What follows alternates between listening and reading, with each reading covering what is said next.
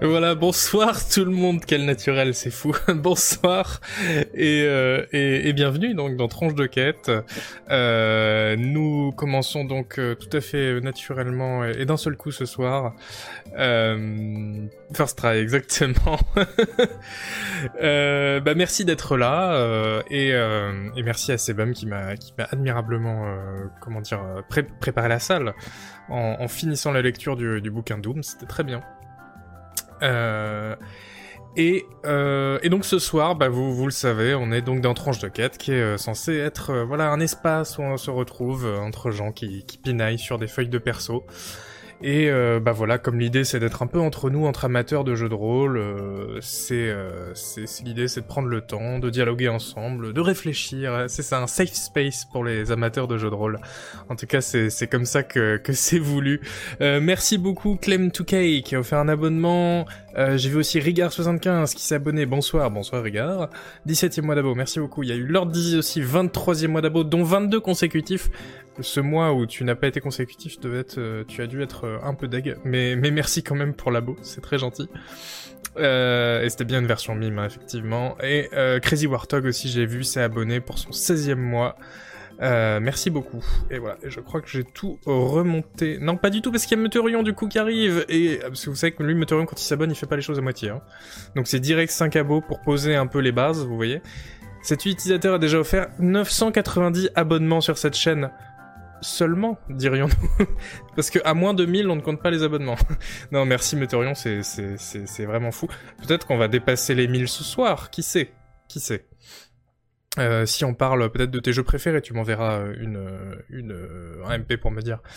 Euh, Ilienne aussi, bah Ilienne qui est jamais en reste évidemment, voilà, 5 abos. C'est des enchères en fait les abos ce soir on met 5 abos, du coup on, on comment dire, on match euh, les 5 abos derrière. Merci beaucoup. Euh, salut Chipolata. Euh, salut à tous les habitués et toutes les habitués aussi, hein, évidemment, tout, tout simplement. Ouais, à peine commencé déjà le concours de sub, mais c'est bien, c'est bien avant qu'on commence, comme ça vous voyez, on se chauffe. De toute façon, voilà, c'est le début.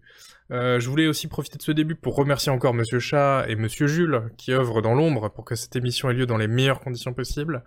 Euh, merci euh, à eux deux et puis aussi à vous pour votre enthousiasme pour cette émission et pour vos nombreux commentaires chaleureux sur Discord, sur Twitter, sur YouTube. Il y, a, eu des bons commentaires sur YouTube encore sur la dernière émission, j'étais content. Il y a aussi des gens qui croient que j'étais sérieux quand je disais que Colony Ship, ce jeu polonais, s'inspirait de Bernard Werber. Non, c'était bien une blague, faut pas vraiment prendre tout ce que je dis non plus euh, au pied de la lettre. Hein. euh, et il y a encore eu des abos, évidemment Attendez, attendez. Ah oui, il y a eu... Oh là là oh là là D'accord, alors Pix qui a lui aussi euh, offert, offert 5 abos, voilà, comme ça on pose les bases. Merci beaucoup Chitipix. Euh, Chitipix King of Backseat, comme on l'appelle. Clem Touquet qui a remis 5, je relance de 5 d'ailleurs, il dit bah voilà, merci encore. Euh, du coup, il y a, y a un, un, train de hype là qui est en train de se faire complètement euh, défoncer jusqu'au niveau 5. Euh. Oh non, un moustique. Ah, c'est vrai, j'aime pas l'été pour ça. Euh, c'est très bien. Lord Disease encore, encore 5 abos, merci beaucoup ça, ça fait très plaisir. Après, tu offres deux abonnements encore. Leur disait, alors on est, on est passé à 7 abonnements, on n'est plus à 5. On est à 7, alors attention. Attention pour la relance. Belle chemise, merci Magusienne. J'essaye, j'essaye. Euh, moi je m'abonne pas mais je vous aime quand même, mais tu, fais très bien Crash Demi. Euh, si vous avez euh, pas les sous pour vous abonner, c'est mieux de le dépenser pour vous acheter de quoi vous nourrir quand même. C'est un peu la base. On veut pas que vous vous ruiniez. Et merci encore Meteorion. Ah, Meteorion là qui a offert encore 5 abos. 995 abonnements offerts sur cette chaîne. On se, on approche des 1000 quand même. Hein. Là, ça devient, plus, c'est sans filet là. Le classique de début de tranche de 4, ouais, c'est clair, Birut. C'est clair. Euh, merci Jibai aussi pour ton deuxième mois d'abo. Xoxo à toi aussi. Merci beaucoup. C'est quoi l'article de fou que tu vas nous lire? Eh bien, tu le sauras, euh, tu le sauras tout à l'heure, ça va être très bien, mais je, vais vous en parler, on va faire le sommaire, si, j'ai le temps entre deux, remerciements pour des abos, merci encore Belten pour ton huitième mois d'abo, pour toi Zuzu, ça, ça, me va droit au cœur, euh, à défaut de m'aller droit, au portefeuille. euh, je suis hyper surex, mais c'est parce que j'ai cette grande fenêtre là, c'est chiant la lumière du jour, hein. Euh, vivement l'hiver quand il fera nuit là, et je pourrais avoir, mettre mes beaux projecteurs. Remarquez, je peux peut-être peut me faire voilà, un petit enclos, comme ça. Ouais, c'est peut-être un peu mieux. Il euh, n'y a pas Arcanum 2 dans le sommaire. Non, mais il y a beaucoup mieux. Euh, mais avant le sommaire, je voudrais vous préciser que le replay de cette émission sera dispo dès demain euh, sur YouTube évidemment, mais aussi en podcast à la même heure. C'est Jules qui m'a dit surtout tu leur dis sinon je te défonce. Alors ok désolé monsieur Jules. Euh, donc euh, voilà, n'hésitez pas à aller en podcast, c'est euh, sur Spotify, Deezer et maintes autres applis que j'oublie complètement. et les autres épisodes, d'ailleurs, les épisodes antérieurs de Tranche de Quête, arriveront eux aussi en, podcast très prochainement. Merci Purple Drain, merci beaucoup. On est à 145% du train de live niveau 5, c'est très bien. Mais moi, je veux bien qu'on commence pas l'émission, on reste comme ça, je vous parle des podcasts de, de, Canard PC, vous vous abonnez, euh, tout, est, tout, est, tout est ok. Hein. Euh, merci aussi Funka73 pour ton 16e mois d'abo, vive les RPG, je, je ne dirais pas mieux, complètement. Alors, attendez, parce qu'il faut que je fasse un truc. Alors moi j'avais complètement oublié comment je me mettais un peu... Euh, comment je mettais mon, mon ordi en mode, en mode tranche de quête. Donc tout est un peu... Tout est un peu tout est un peu mal mis, voilà. Et ça, c'est parce que j'ai perdu la main, ça fait un mois, un, mois et demi peut-être qu'on ne l'a pas fait. Et je, ne sais plus faire. Euh, on peut parler 5 minutes de... Oui, on va en parler de Solasta, bien sûr, secteur. Bien sûr. Euh, bon. Et Mr. Addings, merci. Tu clôt ce round d'abonnement avec ton 15e mois d'abo, merci beaucoup. Voilà. Donc là, c'est bon, on va pouvoir parler euh, du sommaire. Mais ceci dit, je sais pas si je le mettais vraiment là, le sommaire, avant. Bon, c'est pas très grave. C'est ma disposition sur mes, écrans là, me, je me paraît moins intuitif que d'habitude. Je sais pas ce qui a changé. C'est pas, très, pas très important. Mais du coup, le sommaire, eh ben écoutez, euh... paf le sommaire, c'est bonjour déjà, très important. Bonjour, j'aurais dû marquer abonnement. on, dédie un, moment de la soirée aux abonnements. Euh, ça a été invoqué que tu aurais dû appeler cette émission fromage de quête. Fromage de quête. Je ne l'ai pas, je dois être, euh, ça doit être beaucoup trop subtil pour moi, je pense. Euh, voilà, donc bonjour, et on va parler évidemment de l'actualité du jeu de rôle, comme à chaque fois, évidemment. Fromage de tête, je ne connais pas, écoutez, moi, je, le fromage et moi, ça fait deux. Euh, si ce n'est pas plus. Après, on parlera de euh, Solasta Crown of the Magister, le, jeu de rôle français qui vient de sortir et qui est un peu voilà le jeu de rôle du moment. Donc on va on va on va en parler en détail. Euh, et ensuite, ensuite, oh là là, ensuite je vais vous lire, on va lire ensemble un article que, que j'ai traduit euh, moi-même, qui est un article anglophone à la base, euh, et c'est un article absolument fabuleux sur un... Mais je vous en dis pas plus. Mais, mais moi, qui suis... C'est pas un article que l'on apprend des trucs complètement bouleversants, c'est pas un scoop, mais moi en lisant, il y avait mon comment dire, mon mon cœur d'amateur de, jeux de rôle qui était vraiment satisfait au max, quoi. C'était génial. C'est un des meilleurs articles que j'ai lu cette année. Donc, euh, on restait pour la revue de presse, euh, le bonne feuille, où on va, euh, où on va parler de ça en détail. Et ensuite, on parlera aussi d'un petit jeu qui s'appelle King of Dragon Pass, qui est sorti hier ou avant-hier, en 1999 et euh, qui euh, qui euh, qui est un jeu très très original et très atypique. J'en avais déjà parlé dans Canard PC il y a quelques années et là je me suis dit eh ben c'est l'occasion, on va en parler ensemble puisque c'est absolument génial ça aussi. Voilà. Alors, attendez deux secondes. Voilà. je vérifie juste un truc ici. Non, c'est bon. Ok. Et donc on, on va commencer par les actus. Blam. Euh, en se disant qu'on va essayer de pas dépasser 2h15, non pas pour les actus mais pour l'émission, c'est ce qu'on a fait la dernière fois, et là on va dire que c'est notre nouvelle limite, après il faut aller se coucher, hein. euh, vous le savez. Euh... Je dis ça comme ça, Corentin Wallu a dit que Fallout 2 avait déjà les prémices de ce qui n'allait pas dans Fallout 3, 4 et 76. Voilà, il faut que je, il faudrait que je réfléchisse un peu. Mais là, on n'est pas, on est, on est, on est dans l'émission là. Il faut, il faut, il faut que ça, il faut que ça aille. Il faut, il faut pas de temps mort, donc euh, pas le temps de, pas le temps de réfléchir. Mais euh, intéressant comme, euh, comme remarque. Il faudrait que, que je me penche dessus. la tête au calme, là, j'ai pas du tout la tête au calme puisque vous êtes en train de, de l'ensevelir sous les abos. donc, ce qu'on va faire au début, c'est qu'on va commencer par les actus. Vous me direz toujours si le son des vidéos qu'on va passer est suffisamment élevé. Et donc, on passe aux actus tout de suite. Avec, pour commencer ces actus, une trahison, la mienne, puisque, euh, désolé, mais euh, je suis hypé par ceci.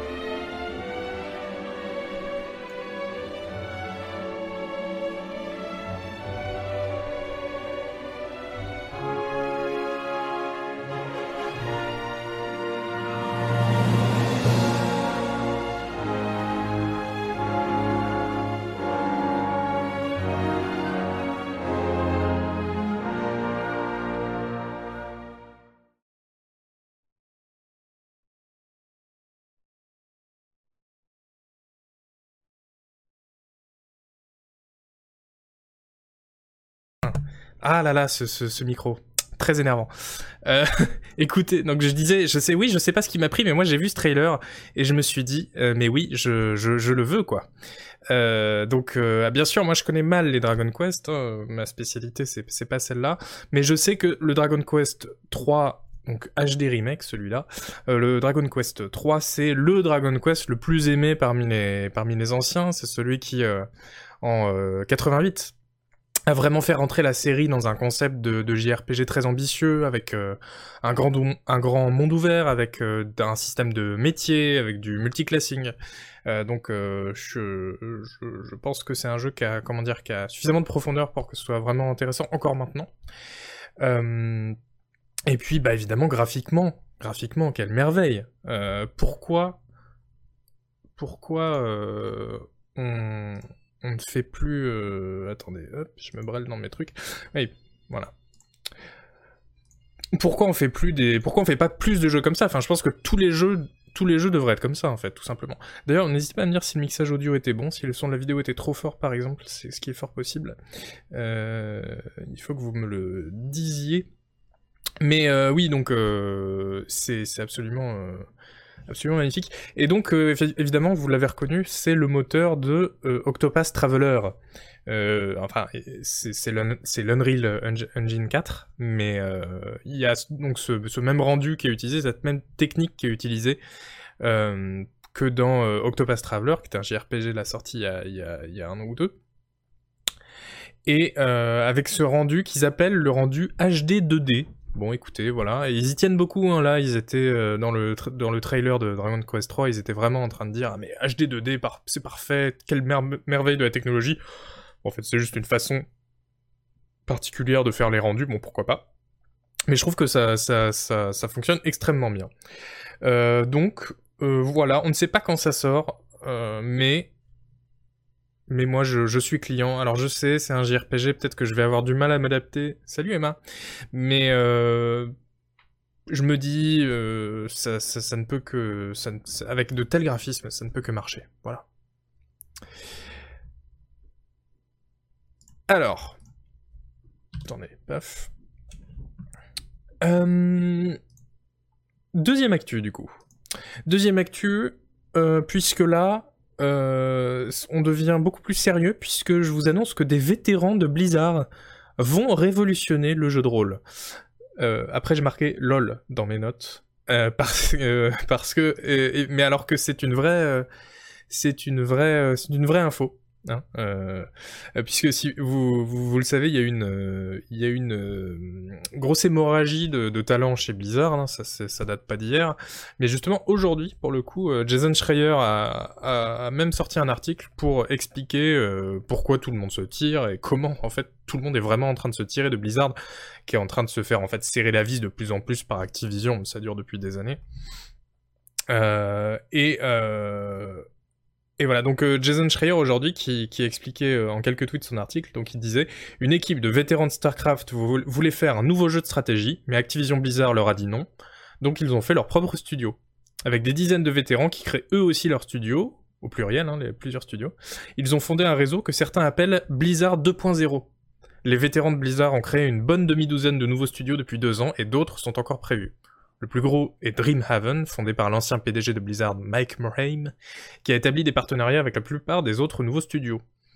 Et donc, euh, voilà, tous ces transfuges de, Blizzard qui fondent leur propre studio, il y en a un qui s'appelle Lightforge Games. Alors, euh, eux, c'est pas euh, le STR qui les, intéresse, c'est le RPG, justement. Ils travaillent carrément, si vous voulez, sur un nouveau jeu euh, un nouveau jeu cross-platform et social où les joueurs auront le pouvoir de créer des mondes entiers et raconter des histoires avec une liberté sans précédent. Tout ça, c'est une citation, ça fait, euh, très envie. Euh, enfin, ça, fait très envie. Moi, je signe des deux mains, évidemment, mais c'est pas les premiers à faire ce genre de belles promesses, hein, un peu vagues comme ça, genre oui, un truc sans précédent, liberté, tout ça. Mais euh, il y a encore mieux, puisque je vous lis la, citation d'après, euh, donc euh, toujours des gens du studio. Nous voulons combiner des éléments de Minecraft et Roblox avec le jeu de rôle sur table pour créer une nouvelle forme de jeu de rôle. Vu là d'où on vient, c'est une évidence pour nous de viser à révolutionner le RPG. Et oui, tout simplement, tout simplement une évidence de révolutionner le RPG pour eux, puisque leur CV compte des jeux comme World of Warcraft, Star Wars The Old Republic, Overwatch, Fortnite, The Elder Scrolls Online. Moi, l'évidence, je la vois pas très bien, mais bon, c'est vrai que c'est des jeux, voilà, importants et, et, euh, à succès, donc pourquoi pas. Après, au niveau jeu de rôle, euh, peut-être que y a, ça laisse un peu à désirer, mais on verra. Pourquoi ma caméra est euh, décalée comme ça Ça ne va pas du tout. Ouf. Attendez, c'est mieux comme ça. Oui, c'est beaucoup mieux, mieux. Alors, euh... Ou a révolutionné le JV à sa manière, oui, si tu veux, Rabbitman, si tu veux, mais bon, c'était autant jadis. Donc voilà, on est sur le, site de Lightforge Games, hein, euh, et, euh, et vous voyez, ils disent qu'ils sont... Euh, voilà, ils disent qu'ils sont dans une quête pour changer le, monde des jeux de rôle. quête, vous l'avez, c'est un jeu de rôle, un, jeu de mots avec euh, le fait que dans les jeux de rôle il y a souvent des quêtes. C'est, très habile. C'est comme, comme si un nom d'émission utilisait ce, jeu de mots d'ailleurs. Euh, ils ont fait une grille de bullshit bingo, oui, j'espère. Merci Nossi pour, euh, pour ton abo. Ton 15e mois d'abo, merci beaucoup. Bon, en tout cas, voilà, on leur souhaite bon courage. ils ont déjà eu une levée de fonds de 5 millions de dollars, donc on, verra, on verra bien ce que ça donne. Euh, ensuite, nous avons, euh, oh, je sais pas si ça va vraiment vous intéresser, je sais pas si vous, si vous, si, vous connaissez ou pas d'ailleurs, mais il y a des petits jeux qui sont sortis là récemment, le 14 mai, ça s'appelle euh, Effect, je crois. Voilà, bon, euh, édition légendaire quand même, hein. donc euh, ce sont les fameux remasters, voilà, des Mass Effect. Euh, les retours sont plutôt bons hein, pour l'instant, mais en fait, quand on lit les reviews, on se rend compte que c'est surtout parce que les gens aiment bien les jeux Mass Effect, et c'est pas tellement parce que le remake est particulièrement brillant, même s'il est, il est sans doute de, de, bonne facture, hein, pourquoi pas. moi, perso, les Mass Effect, j'avoue que je suis vraiment passé à côté. Mais pour vous, si vous voulez, on peut se, regarder euh, la vidéo suivante, puisque euh, même moi, euh, ça m'a fait un petit quelque chose. Je me suis dit ah quand même, ça devait être bien quand on aime ces jeux, ça doit être, ça doit être sympa. Allez, si la vidéo charge. Et non. Ah oui.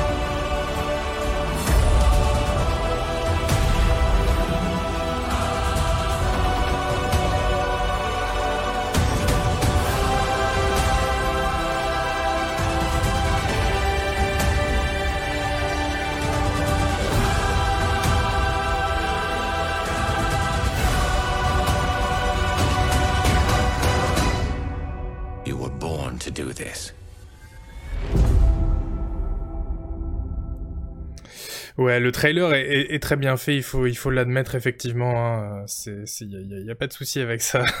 Il y, a, y, a, même pas de débat. Et c'est vrai que rien que la musique est quand même euh, quand même assez chouette. Tiens, on a encore le bandeau du Ulule. Ah, mais c'est ça que vous disiez tout à l'heure, c'est pour ça. Moi, je comprenais pas. Mais oui, on va l'enlever. Il est où? Il est là. Paf. Euh... Euh, euh, ouais, voilà.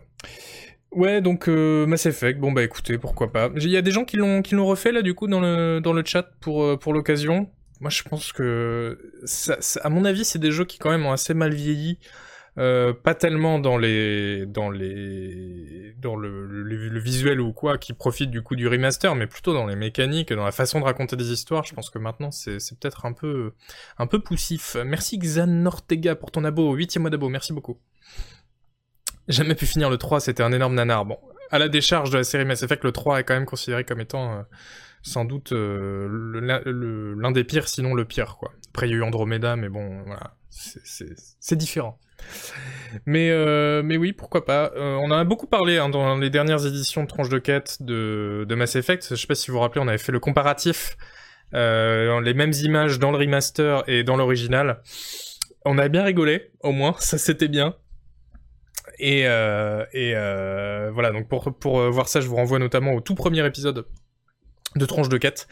Mais, sinon, là, on va, va pas forcément repasser trois heures là-dessus. On va pas repasser trois heures là-dessus parce que on a encore une autre news, à, une, autre, actu à, à déblayer, qui est celle de un nouveau jeu Donjons et Dragons officiel avec la licence. Euh, donc euh, évidemment tout de suite ça convoque dans, les imaginaires des images de voilà de, récits au coin du feu, de tavernes embrumées, de euh, choix cornéliens, etc. Et puis donc il y a ces images et il y a du coup le trailer que je voulais vous montrer, qui est peut-être conforme à ces images ou pas, on va voir. We call them beholders, wraiths, giants. They call us snacks. So when those bastards come to claim your world, send their ass to hell. Straight to hell tonight!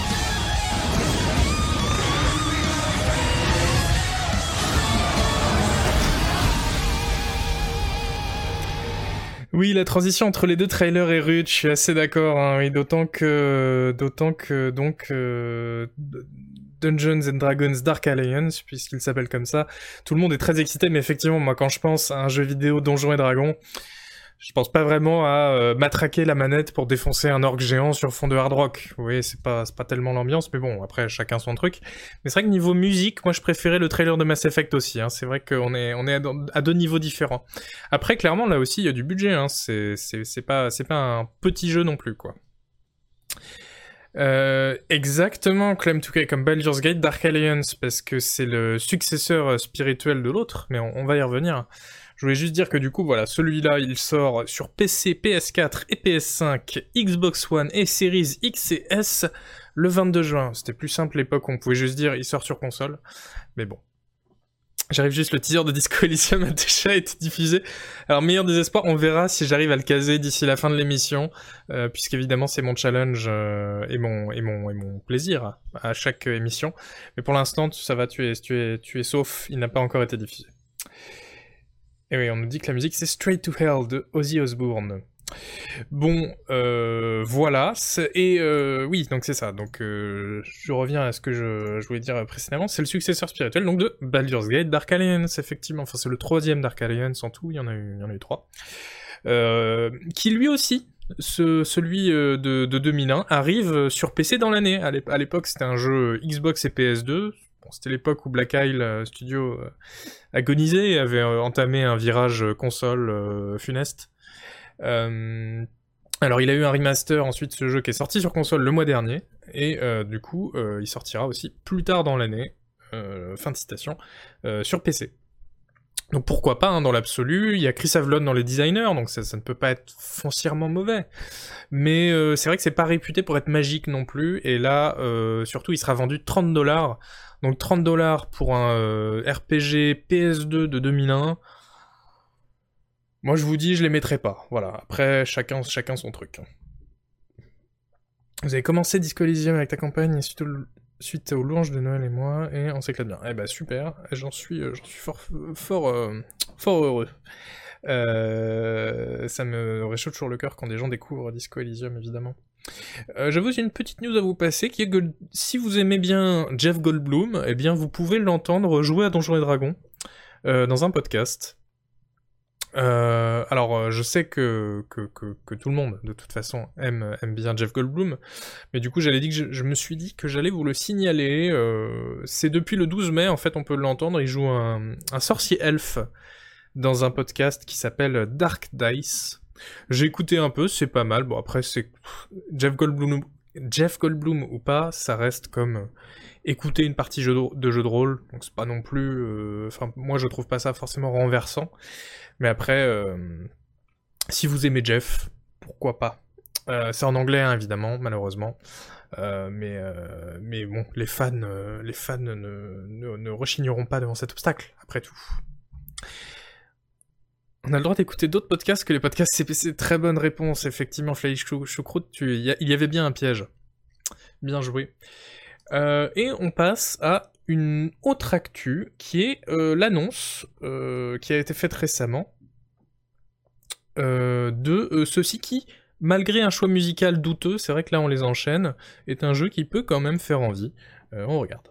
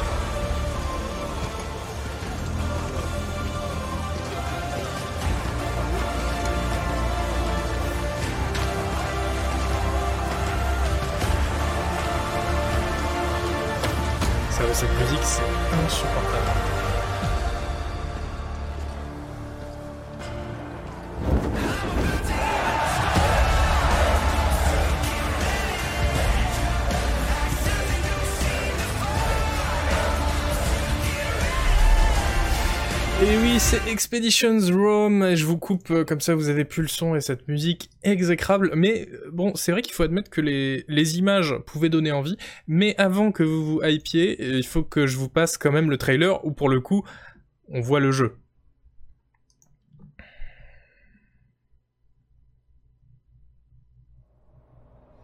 I was born of death, of impending doom. One day I laid my head. And awoke the next as a man. And then I picked up the blade.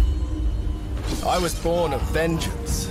I sailed across the oceans, walked on scorching sands, rode through the darkest forests. Myriad lands have I seen. I conquered them all. I was born of blood and led my followers to yet more blood. Side by side we fought our friendships forged in the flames of war. I have seen all manner of men and women during my journeys. For some, I brought civilization to their lands. For others, an opportunity to work with me and avoid the wrath my might represents. And to others still, mercy. For those who begged and where I deemed fit. But Rome Rome was born of war and death, strength and decision, by the cutting edge of the blade. And every Roman, as the world knows quite well, is a born warrior. I am a Roman, and this is my story. Oui, bon bah écoutez, euh, pourquoi pas, euh, pourquoi pas. non, mais c'est vrai que quand on voit les images du jeu, tout de suite, euh, on, est calmé, on est calmé très vite. mais, mais au moins la musique là était, était un peu mieux. non mais moi je suis un peu partagé, je vous avoue, parce que autant j'ai adoré Expedition Conquistador, qui était leur premier jeu, le premier jeu du studio Logic Artists en 2013. Je sais pas si vous y avez joué, mais c'était vraiment incroyable. C'était un jeu, euh, un jeu au, tour par tour où on explorait, on faisait partie d'une expédition voilà qui explorait l'Amérique euh, au, au 15e siècle, quoi. Et euh, et c'était euh, c'était vraiment brillant. Les combats étaient ultra euh, ultra tactiques. Il fallait euh, gérer, faire le bon mix entre armes à feu et et, et, armes blanches. on pouvait recruter bah, des, des, des, des, gens qui étaient qui étaient nés là-bas en Amérique. Et il y avait en plus le jeu explorait aussi le, le, racisme. Tous les tous les personnages du groupe ne, ne s'entendaient pas. Enfin, il faudrait peut-être qu'on s'en fasse une petite rétrospective sur ce jeu dans dans dans le dans Tronche de quête, ça serait intéressant parce que c'était vraiment intéressant. Mais après, en 2017, ils ont fait Expeditions Viking. Et alors là, c'était beaucoup plus tiède et quelconque. Le rythme était vraiment poussif aussi. Moi, ça m'a un peu sorti du jeu. Donc, donc là, ils sortent un jeu qui, je lisais tout à l'heure dans les chats, quelqu'un disait pas inspiré. Ouais, effectivement, on voit ça, on se dit euh, bon, mais, encore, qu'avez-vous, euh, qu'avez-vous à proposer? Voilà.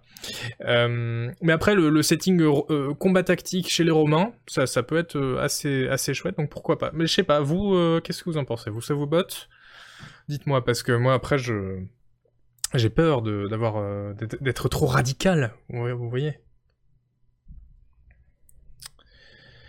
Ouais, euh, on nous dit ouais, oui, ça fait envie, bah oui, pourquoi pas, bref, bof, me branche bien, j'attendrai ton test, merci. Jeu mobile, non, vous êtes dur là, ça fait pas vraiment jeu mobile, je voyais ça aussi tout à l'heure pendant la bande-annonce, mais non, non, y a pas, pas trop, pas trop ce risque. Turn-based sur grille hexagonale, bah oui, Baron von Château, évidemment, évidemment.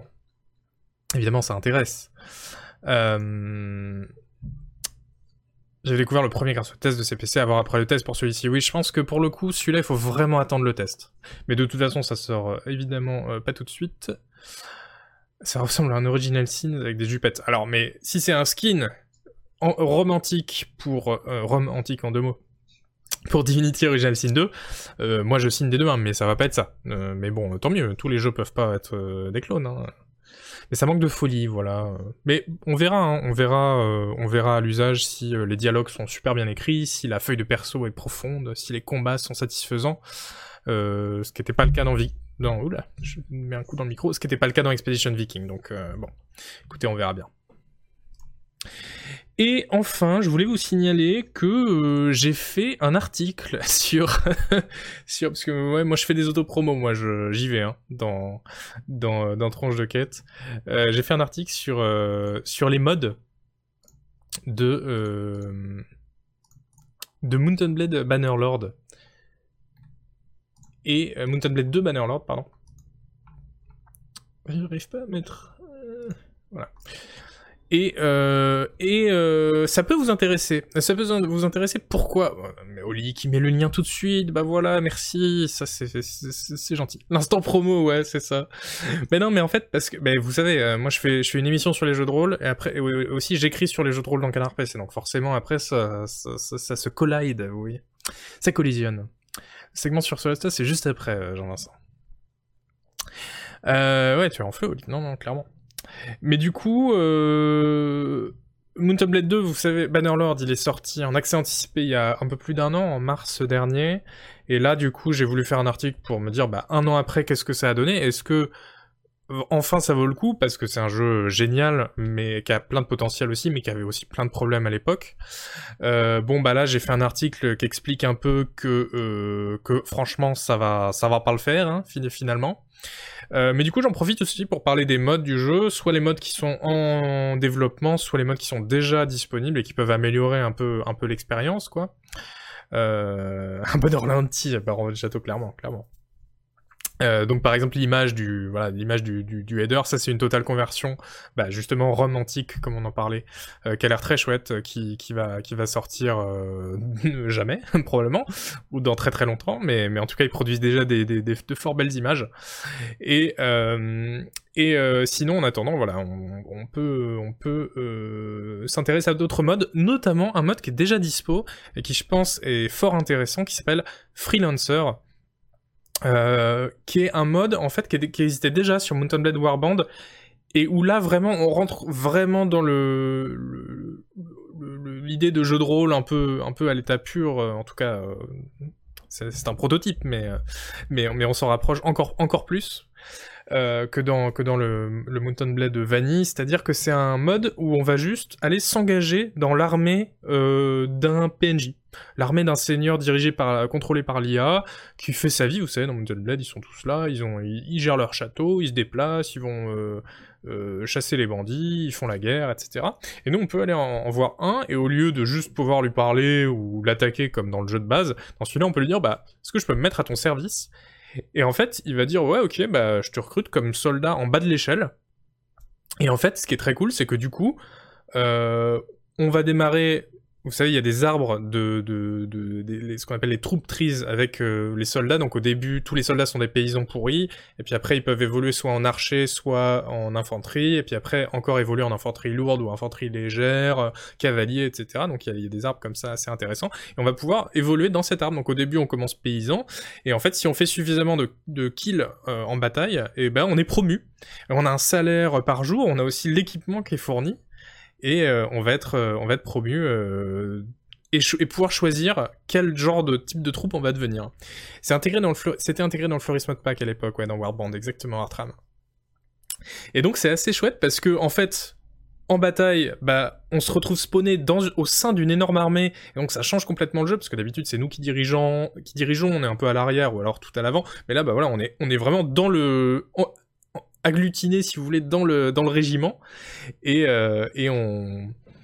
Et on voilà et on reçoit les ordres du, du de, notre sergent qui nous dit ah bah euh, voilà on a l'ordre d'aller attaquer le flanc droit et donc on suit tous les mecs qui vont attaquer le flanc droit euh, avec notre équipement c'est génial vraiment donc rien que pour ça ça vaut le coup et puis entre les batailles on peut faire quelques trucs qui passent via du texte pendant qu'on se déplace sur la carte du monde en fait dans l'armée de, ce noble on peut euh, chasser, euh, s'entraîner, etc. Donc euh, on, on, perd pas trop de, de, temps. Ça, c'est vraiment chouette. Et puis, il y, a, y a plein d'autres possibilités. Par exemple, quand on monte suffisamment en grade, après, on peut commander soi-même sa propre toute petite escouade de 5 mecs. on peut aussi devenir le, si on est vraiment très doué, on peut devenir le, garde du corps du du, du, chef, de, du commandant de, de l'armée. Donc ça, ça aussi, c'est un tout autre gameplay qui est très très chouette, euh, puisque voilà, notre seul rôle maintenant c'est de maintenir en vie le, boss. Bon après, voilà, le jeu il a quand même... Euh, ça reste Mountain Blade, donc par exemple le, le, le commandant de l'armée, lui, son, sa tactique en général c'est de foncer tout droit tout seul dans, l'ennemi, donc là qu'on soit là ou pas, quand il y a 300 soldats en face, euh, un peu compliqué, mais, euh, mais c'est assez chouette, et puis euh, voilà, le, mec qui fait ce mode, donc qui s'appelle Freelancer, je rappelle, ce, et il, euh, il, travaille euh, assez vite. Et du coup euh, il a déjà sorti des mises à jour, par exemple une mise à jour qui nous permet de devenir un bandit, donc c'est un peu la même chose, mais sauf qu'on fonde notre propre repère de bandits et on attaque les caravanes, enfin très très très très cool. Il y a juste un défaut que, j'ai trouvé à l'usage, c'est que quand, quand l'armée de notre, de notre euh, noble qui nous commande est, vaincue, euh, alors on a une chance, euh, on a 10 jours pour la re-rejoindre et garder notre rang, mais en fait, en, général, on se retrouve souvent à, redémarrer à zéro, en fait, en bas de l'échelle. Et ça, quand on a passé 150 jours à monter comme ça en grade et à faire sa carrière, c'est pas top. Mais j'espère que ce sera résolu dans les prochaines versions, mais en tout cas, même avec ça, ça vaut le coup de passer un après-midi sur ce mode, c'est très très chouette. Voilà.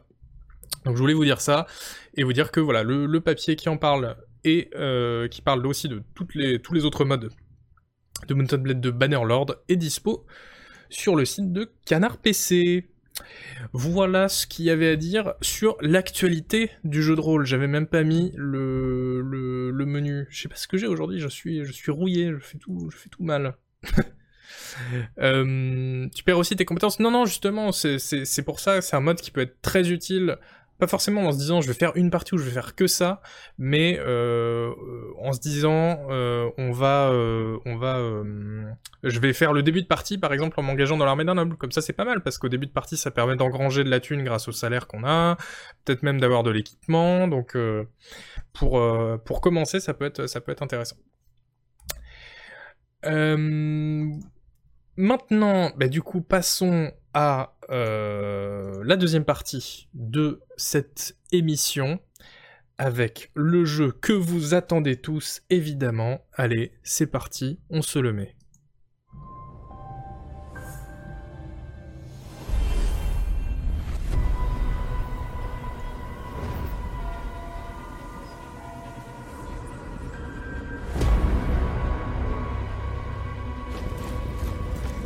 We bring light in darkness.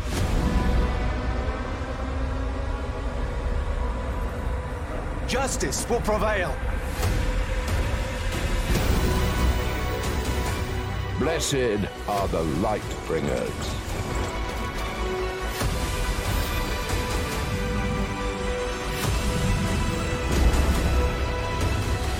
The crown chose us.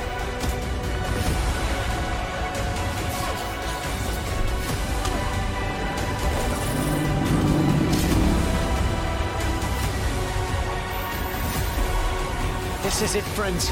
This is when we make history.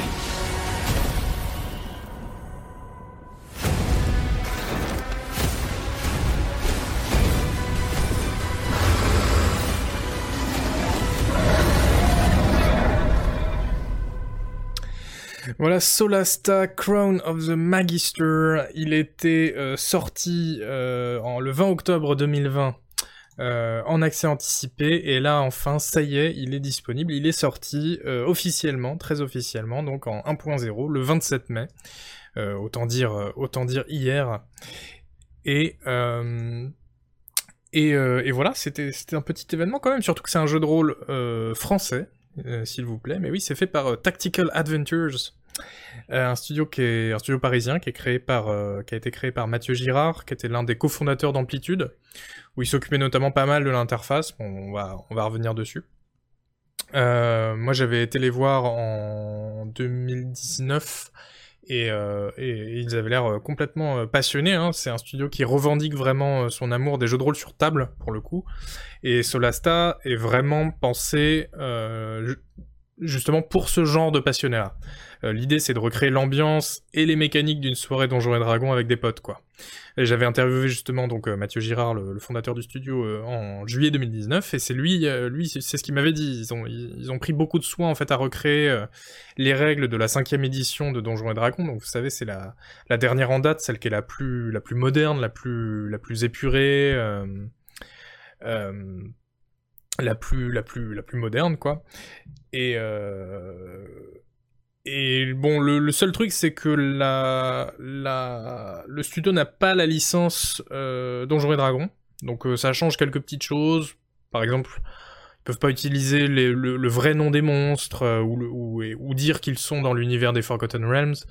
Euh, bon, mais ça c'est pas gênant du tout pour le coup. Moi ça m'a pas ça m'a pas euh, gêné puisque justement euh, il existe une option qui s'appelle OGL, l'Open Game License, qui permet de créer des jeux des jeux Donjons et Dragons en fait avec juste les bonnes règles, sans la licence, mais au moins il y a y a toutes les mécaniques, les, les, les, subtilités de, du du gameplay, etc.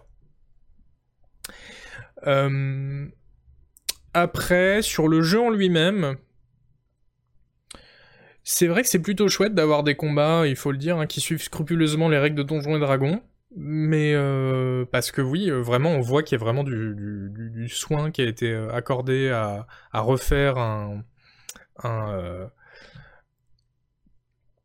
des, un, set de, de mécaniques et de règles qui sont, qui sont celles qu'on peut retrouver sur un jeu de rôle sur table. En plus, les dés sont lancés à l'écran. Enfin, voilà, c'est très scrupuleux de ce point de vue. Après, au-delà du clin d'œil, moi, je suis pas sûr que ça apporte en soi une profondeur tactique euh, qui soit utile par rapport à des règles euh, inventées pour le jeu vidéo, comme celle de, je de XCOM ou Divinity Original Sin par exemple. Euh, D'autant qu'il y a un coût d'accessibilité en fait, puisque même si les règles de la cinquième édition sont très simplifiées, bah ça reste compliqué pour un néophyte évidemment d'ingurgiter tout, de comprendre ce que c'est que la CA, ce que sont les jets d'initiative, les désavantages, voilà, alors même si c'est expliqué dans le jeu, euh, bon bah c'est une somme quand même à, intégrer, je veux dire. c'est cool dans l'esprit Pathfinder Light, avec un petit groupe, ses petites quêtes, ses petits vannes à la taverne. Ouais, je suis assez d'accord, Scornionius, c'est ce que j'ai noté aussi dans mon test. Hein, euh, c'est euh, justement ce qui, est, ce qui est bien réussi dans, dans ce jeu, je trouve. c'est le fait qu'on dirige un groupe de personnages, en fait, et justement, pas un, un héros et c'est l'Armin. Euh, ça, c'est plutôt original. Euh, donc, euh, en fait, on va créer quatre personnages et qui seront à égalité à part, à part entière. On pourra choisir chacune de leurs répliques dans les dialogues. Il n'y en a pas un qui est plus mis en avant que les autres. et, et, voilà, et, c'est pensé pour que les conversations et les dialogues ont, recréé un peu voilà une ambiance qui est, qui est celle d'une aventure de jeu de rôle. Ça, c'est plutôt bien fait. Il y a un petit défaut là-dessus euh, que j'ai noté aussi dans mon test, c'est que euh, on se retrouve souvent quand même à être spectateur de, des dialogues de ces quatre personnages.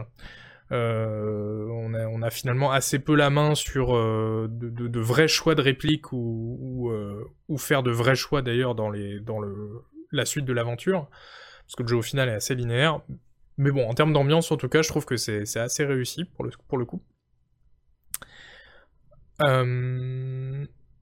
Et sinon, bah, le, grand atout, euh, le grand atout, le grand atout du jeu, c'est ses combats, hein, euh, bien sûr. Alors c'est ce qu'il disait dans la, vous avez noté dans la bande-annonce, j'ai vu, j'ai lu dans le chat quelqu'un euh, qui disait les, la, presse en demi-teinte, parce que c'est vrai que quand il y a un article qui dit les meilleurs moments du jeu, c'est les combats. Quand c'est un jeu de rôle, c'est pas forcément euh, un, un, compliment à 100%, quoi. Mais, euh, mais bon, pourquoi pas. En plus, on peut le dire de plein de, de plein de jeux de rôle qui sont très bien. Hein. Divinity Original Sin, par exemple, que, que je viens de citer tout à l'heure. C'est un peu la même chose. Le meilleur moment du jeu, c'est les combats. Mais euh, du coup, dans, dans, dans Solasta, il y a un vrai... il y a un vrai travail qui a été fait autour de la verticalité, hein, ça c'est vrai, c'était beaucoup mis en avant par, par l'équipe de développement. Et effectivement, on est sur des combats au tour par tour qui euh, peuvent utiliser euh, voilà le fait que les ennemis euh, sachent grimper au mur ou qu'on peut lancer un sort de lévitation et comme ça se, mouvoir en 3D dans, l'espace, c'est assez impressionnant quand, quand ça bug pas.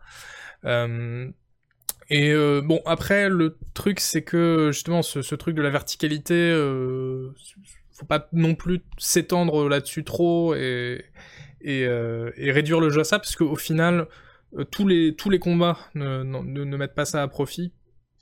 Et donc souvent, c'est juste des combats au tour par tour finalement assez classiques, et qui sont en plus plutôt lents. Euh, moi j'ai trouvé que le rythme des combats était pas, pas très dynamique, c'était pas, ça m'a pas euh, tenu en haleine si vous voulez.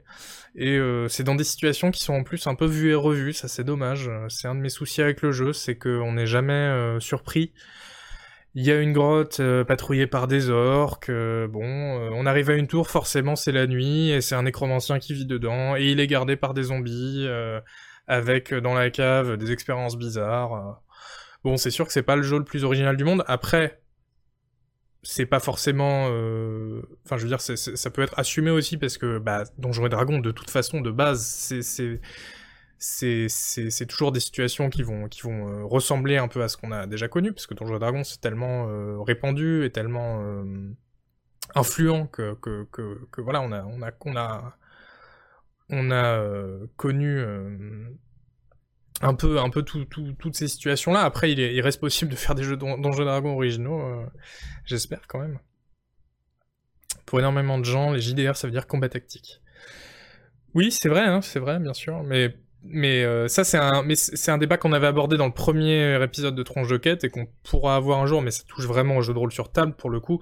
Où euh, moi, je pense que réduire le jeu de rôle sur table à Donjons et Dragons, c'est une vraie erreur parce que Donjons et Dragons, euh, comment dire ça sans, me fâcher avec les gens Donjons et Dragons, c'est un jeu, de, combat en fait. Si vous regardez le, le manuel avec les règles du jeu, 95% sont consacrés au, à la baston euh, ou à des mécaniques qui servent en baston. Et, euh, justement, euh, il y a toute une école de jeux de rôle sur table qui, est un peu, s'est un peu éloignée de ça et qui s'est dit non, mais en fait, on peut faire des jeux euh, où le roleplay c'est pas seulement quelque chose qu'on peut faire en plus par dessus si on a envie. C'est vraiment quelque chose qui est défini dans les règles, etc. Mais bon, ça, on sort du cadre de, de tranche de quête. Mais il y a plein de trucs qui ont été écrits là-dessus. Il y aura, ce sera pas difficile si vous voulez euh, lire un peu plus loin. Euh, j'essaie de rattraper un peu le chat.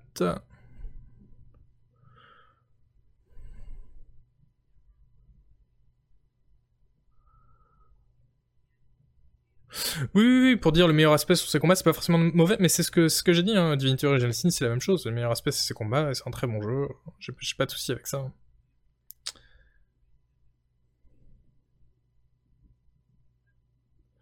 INSMV, on peut jouer avec juste 3D. J'ai jamais fait euh, INSMV malheureusement, mais, j'aurais bien aimé, ouais.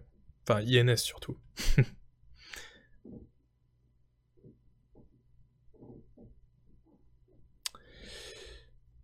Bientôt un tronche de quête sur la conversion papier, sur conversion papier de jeux vidéo. Pas, pas sûr de bien suivre, mais il y aurait plein de trucs à faire sur le jeu de rôle sur table, c'est clair, hein, bien sûr, plein de trucs à dire. Pour n'est... Alors, il y a Rateflup qui dit, avec le caps lock, pour ce qui n'est... Pas du combat dans le JDR, y a-t-il besoin de règles euh... Oui, en fait, euh... c'est justement ça, c'est une idée reçue euh, qui est, euh, euh, combattue par une frange de, joueurs de jeux de rôle sur table, qui est que, justement, le roleplay, c'est pas ce truc qui arrive en option et qui est libre, oui, bon, tu fais, tu fais ce que tu veux, c'est à l'interprétation, voilà. Non, ça peut être justement quelque chose qui est qui est euh, dirigé, encouragé et, réglementé par le jeu euh, pour faire un jeu de rôle euh, avec du roleplay satisfaisant, et il y, en a, y en a qui marchent très bien comme ça. D&D c'est vraiment du talent du MJ, parce que oui, il faut vraiment jouer hors manuel pour sortir de porte-monstre trésor. Bah ouais, c'est ça un peu le, souci, Glyn, effectivement. Ah, vous parlez beaucoup trop. Ce qui est très bien, hein. c'est bien, ça, vous, ça vous parle comme, comme sujet. Bref, euh, du coup, revenons sur, euh, euh, Solasta. Il y a un truc chouette aussi dans le jeu qu'il faut noter quand même, c'est que il est fourni avec un, éditeur de donjons. je propose qu'on regarde le trailer et après, après on en discute.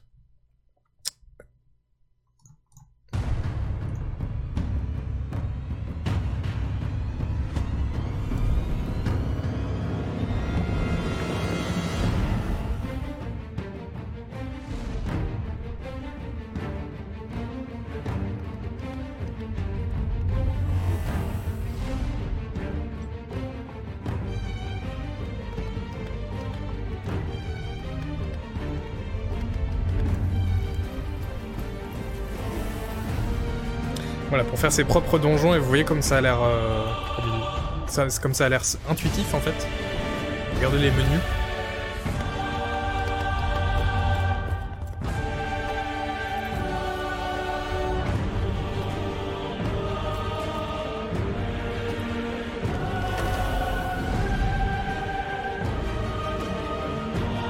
Mais tout à fait, Icam, on va, on va en parler bien sûr. À la Neverwinter Night, évidemment.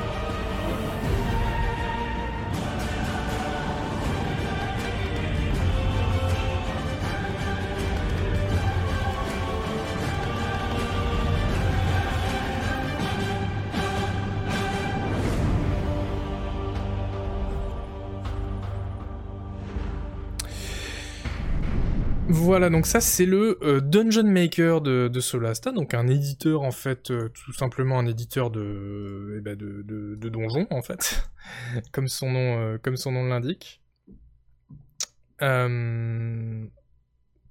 Et ça va rendre plus facile en fait le fait de proposer des nouvelles campagnes pour le jeu, parce que Solasta il est pensé pour euh, être un ensemble en fait de voilà de, de, campagnes, de modules, hein, comme on dit dans la communauté anglophone de, Donjons et Dragons. Euh... Oui, enfin dans, Neverwinter on pouvait faire des serveurs RP persistants, allait plus loin. Pour, bien sûr. Oui. Merci Sex pour, ton abo, 16e mois d'abo. Merci beaucoup. Euh, en fait, quand vous ouvrez Solasta, quand vous lancez le jeu, vous avez euh, votre pool de perso, une réserve de perso. Et euh, vous pouvez en créer, évidemment, la création de perso, elle est, assez géniale. Et après, vous, embarquez ces persos-là dans une aventure au choix. Alors bien sûr, pour l'instant, il n'y en a qu'une. C'est la, campagne principale euh, of the Magister, du coup.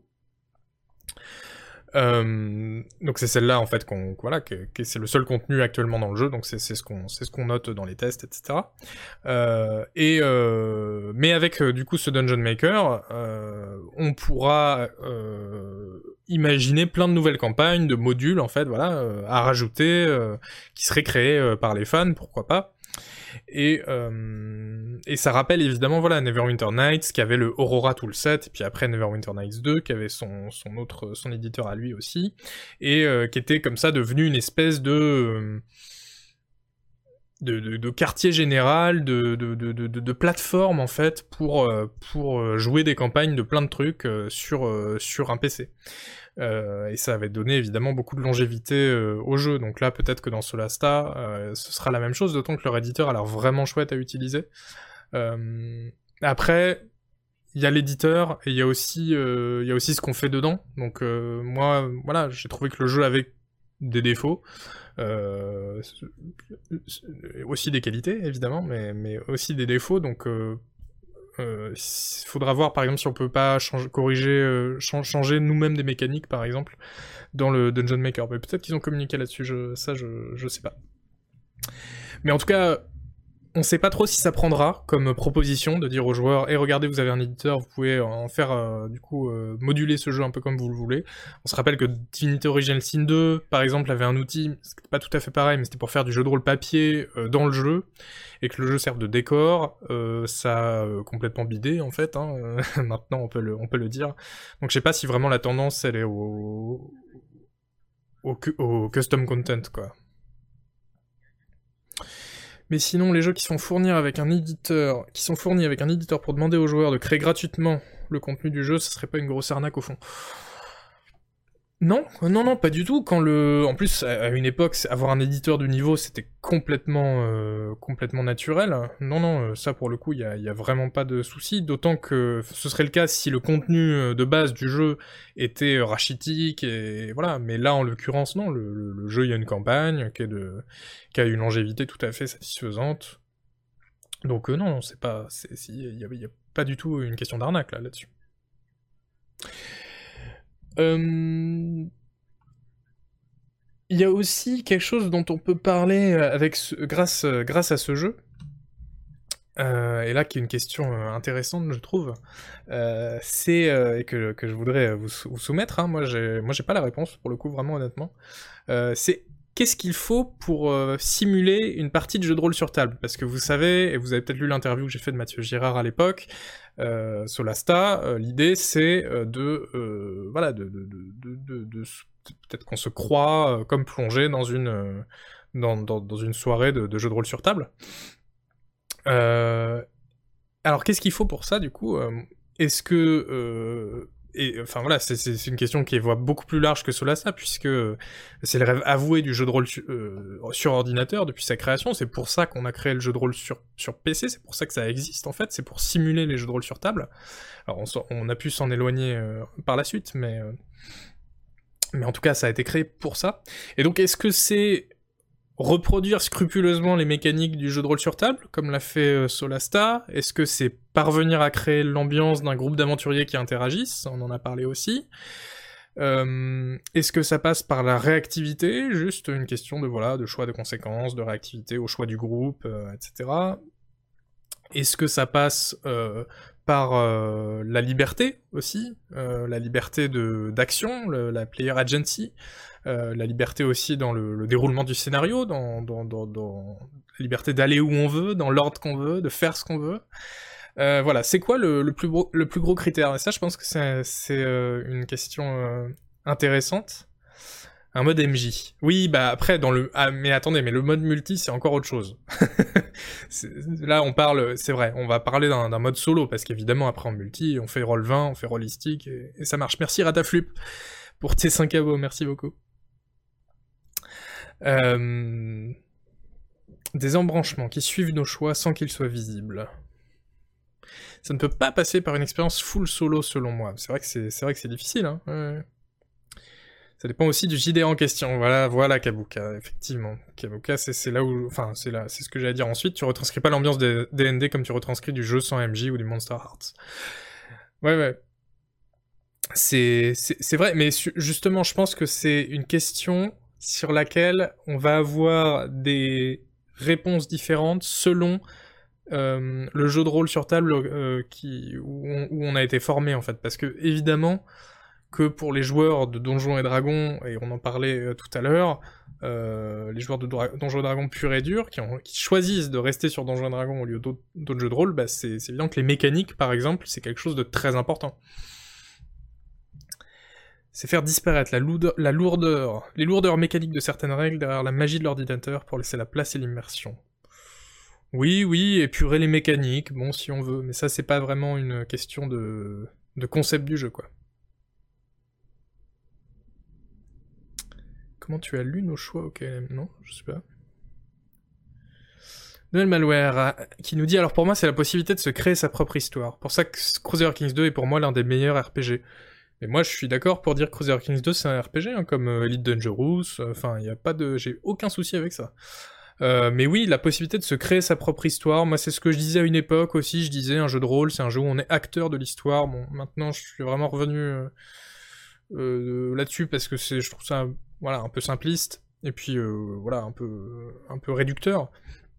Mais, euh, mais clairement, il y a pour moi, en tout cas, et je, conçois qu'on puisse pas tous euh, avoir la même euh, réponse, mais pour moi, je, partirais peut-être là-dessus dans, la liberté de se, tailler sa propre voix, en fait. Ouais, ouais. Voilà, du coup, si c'est surtout retranscrire DND, Kabuka, il y a l'insistance sur les combats et les règles. Oui, c'est ça, complètement, je, suis, d'accord. Et d'ailleurs, c'est tout à fait c'est tout à fait ce que, vise Solasta, puisque euh, Solasta, vous lisez le, résumé du jeu, euh, les toutes premières lignes de résumé du jeu, vous savez, quand il y a trois, lignes en dessous de, à, côté des trailers pour résumer le jeu, il y a marqué « Faites des jets d'initiative » effectuer des attaques d'opportunité, gérer la position des personnages et la verticalité dans la zone de combat dans ce JDR tactique au tour par tour basé sur les règles du SRD 5.1 vont contrôler vos choix, les dés décident de votre destin. La première, dans ce, voilà, ils ont 30 euh, mots pour résumer le, jeu, les, la, première phrase, les cinq premiers mots, c'est faites des jets d'initiative. Donc clairement, effectivement, pour moi, là, clairement, quand il y a Donjons et Dragons dans, dans, l'histoire, euh, c'est ce... il y a une importance qui est donnée, mathématiquement, une importance qui est donnée euh, automatiquement plutôt, euh, qui est donnée aux, aux mécaniques, quoi.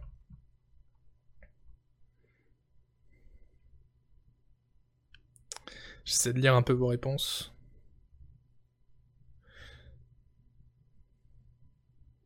Un CRPG, c'est jamais qu'un livre dont vous êtes le héros. Le fait d'être seul joueur fausse le truc.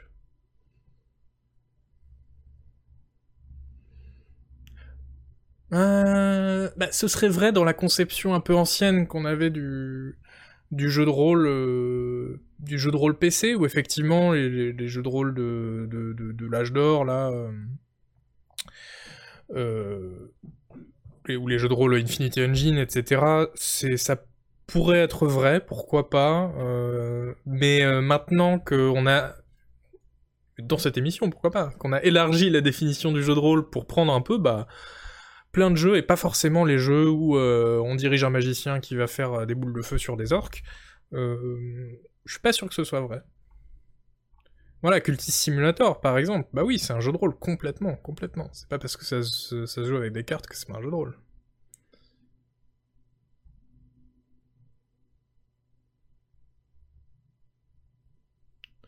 Je suis pas d'accord avec le fait de créer sa propre histoire. Ma meilleure expérience de RPG était dans un jeu qui te dirige, mais où chacun pouvait interpréter l'histoire avec les mêmes éléments. Ouais, ouais, ouais, pourquoi pas, ouais, ouais,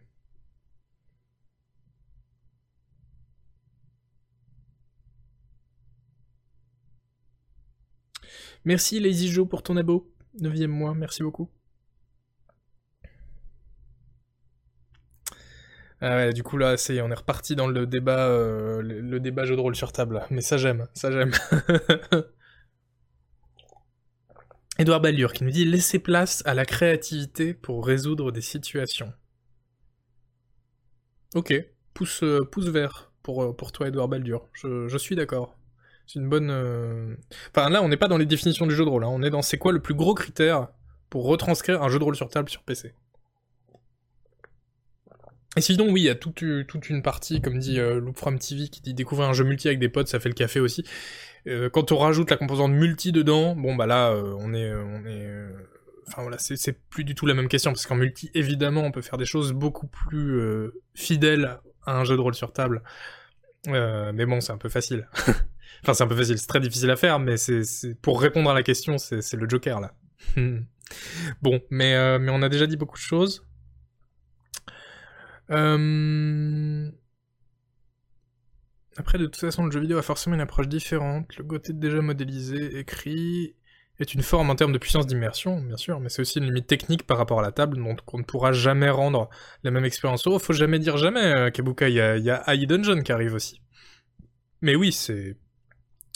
C'est bien sûr, on ne pourra jamais avoir exactement la même expérience, c'est pour ça qu'il y a une euh, branche du jeu de rôle PC qui a été théorisée euh, grâce au concept de l'illusion du choix, qui est un concept que je trouve euh, complètement nul, parce que dans dans les bons jeux de rôle, moi j'ai pas l'illusion du choix, j'ai le choix. Et il y a une vraie différence entre les deux en fait. Alors j'ai pas comme un jeu de rôle sur table tous les choix du monde à n'importe quel moment où je peux dire dans un jeu de rôle sur table euh, ah oui et bah là euh, je, je saute par la fenêtre euh. non non évidemment mais parce que voilà comme tu dis il y a des contraintes techniques et humaines en fait quand on crée un jeu de rôle solo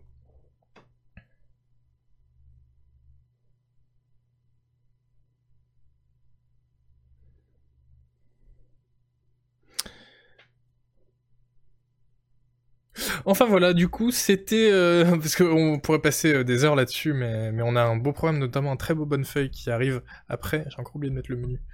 Euh, c'était Solasta. je sais pas s'il y a des hum, d'autres choses qu'on peut dire qu'on peut dire là-dessus. Euh, du coup, vous aurez compris, c'est un jeu de rôle euh, qui se... Salut Nico! Bonsoir Zuzu, bonsoir le chat, bonsoir maman. Salut Nico. Euh, C'est un jeu de rôle qui est, pas forcément à mettre entre toutes les mains, mais si vous aimez les combats tactiques avec des règles un peu... voilà, des mécaniques comme ça issues du, jeu de rôle sur table, avec beaucoup de lancers de dés et, de, et de paramètres à prendre en compte, ça, peut, ça peut tout à fait faire l'affaire. J'ai vu des gens effectivement qui étaient, euh, qui étaient pas contents parce que je lui avais mis 6 sur 10, qui est une note au-dessus de la moyenne. Hein. mais mais voilà, moi je, moi je note les jeux honnêtement et, et, j'ai pas de problème avec cette note. Mais maintenant, euh, enfin, c'est peut-être aussi des gens qui lisent pas beaucoup, euh, euh, enfin, qui sont pas habitués peut-être à la façon de, Canard PC de, noter, parce que nous, c'est pas obligé d'avoir 8 ou, 9 sur 10 pour être un bon jeu, hein, dans le mag quand même. Il y a toujours des gens pas contents, mais oui, mais oui, non mais bien sûr. Mais j'ai l'habitude. En promo, il peut avoir 7, bah c'est rare les jeux qui, ne gagnent pas un point quand ils sont en promo, bien sûr. Hmm. Change surtout pas ça. Non, non, non, bah c'est pas l'idée. Hein. Westland 3 aussi, je... mais bon, maintenant, de toute façon, à chaque fois que je parle de jeu de rôle, euh, il y a des gens pour m'insulter. Donc, que, que, j'aime ou pas d'ailleurs, quand j'en dis du bien ou du mal, je suis toujours euh, un, abruti qui a rien compris. Mais bon, c'est Internet, hein, qu'est-ce que vous voulez. Mais euh, par exemple, pour Westland 3, j'ai bien ri parce que je me suis fait insulter quand j'ai sorti la note du jeu je sais plus si j'ai mis 6 ou 7 sur 10. Imaginons que j'ai mis 6 à Westland 3. Euh, et, euh, et évidemment, euh, dans le. Donc c'était genre le jour de la sortie du jeu. Évidemment, il y a eu euh, des dizaines de, de, personnes qui étaient là pour me dire que j'avais rien compris, que j'étais un nul, voilà. Et, et euh, bah oui, les rôlistes, bah oui, on sait, ils, ils, sont, ils sont un peu susceptibles, bah, c'est ça. et, euh, et, en fait, c'est des gens qui n'avaient pas joué au jeu. Et euh, une fois que, enfin quelques semaines après, en fait, la sortie de Westland 3, et ben j'ai vu les mêmes personnes revenir et dire, c'est vrai qu'Isual, euh, oui, avait pas forcément euh, tort. moi, j'ai relu le test. c'est vrai que voilà, ce défaut-là, ce défaut-là. Donc voilà, donc c'est, c'est qu'est-ce que vous voulez, c'est le, le cycle, le cycle de la vie d'un un journaliste de jeux vidéo. Oui, c'était un animal grognon, bah oui, on le sait. Bon, en tout cas, pour euh, pas d'accord pour la Solesta, mais ne change rien, c'est très bien d'avoir des avis différents. Bah oui, oui, je suis tout à fait, tout à fait d'accord, la rigueur. Ici, la victoire trop modeste, il faut danser sur leur bureau. Oni, euh, Oni, tu vas devenir mon coach, mon coach en, en, en 12 vengeances. Euh, et justement, puisqu'on parle de vengeance, vous êtes, on arrive vraiment à une partie de l'émission à laquelle j'avais hâte qu'on arrive parce que on va lire ensemble un article absolument génial. Euh, j'ai, oh là là, oh ça va être bien. euh... Ah non, par contre, est-ce qu'on peut pas faire en sorte que ce soit, voilà, que ce soit tout noir Ah non. Attendez, parce que j'essaie de faire ça de la façon la plus confort possible. Ouais, c'est peut-être pas mal. il se passe quoi si on va là-dessus? Non, ça ne, va pas. oh là là, oh là là, il fait n'importe quoi, il casse tout Il casse tout. Euh, tant pis, on va se le faire en, noir et blanc. C'est pas grave, je serai un peu, un peu surex. C'est pas un souci. Alors, du coup, on va regarder ensemble un article qui s'appelle Pourquoi ce développeur de RPG fait-il des jeux absurdes et punitifs? Par vengeance Alors ça, ça va être très très cool. Euh, donc c'est un article qui est paru euh, en le mois dernier sur PC Gamer, qui a été écrit par euh, Jody McGregor et qui s'appelle donc effectivement Pourquoi ce développeur de RPG fait-il des jeux absurdes et punitifs par vengeance? Sous-titre Les jeux de cannibal interactifs sont peut-être conçus pour vous faire du mal, mais ils sont conçus avec amour. Alors ça, c'est un papier extraordinaire, vraiment moi du début à la fin, je me suis régalé. C'est trop bien. Alors, commençons la lecture. Quelle idée amusante, me suis-je dit. Un jeu qui consiste à prendre la tête d'un raid dans un MMO auquel vous n'avez jamais joué auparavant. Quel farfelu sitcom pour joueurs. J'ai donc joué à ce jeu, qui s'appelle, je vous lis le titre traduit, Ma grande sœur a laissé son ordinateur allumé, donc je m'y suis mis et je me suis retrouvé à essayer de coordonner un raid dans un jeu et je ne connais rien en MMO. Ça, c'est le titre du jeu. euh, donc le journaliste dit J'ai donc joué à ce jeu Et ce que j'ai trouvé, c'est un combat de boss de RPG en mode solo où j'avais le contrôle de beaucoup trop de personnages, tous avec des classes et des capacités différentes, toutes mal expliquées. L'un d'entre eux m'a dit que je devais également leur attribuer leur équipement, mais il n'y avait pas d'écran d'inventaire. Ça fait partie de la blague. Vous ne savez pas ce que vous faites, il faut faire avec. Choisissez des capacités à l'aveuglette et voyez comment elles fonctionnent. Essayez de déterminer quels status effects sont importants pardon, et quels buffs en valent la peine.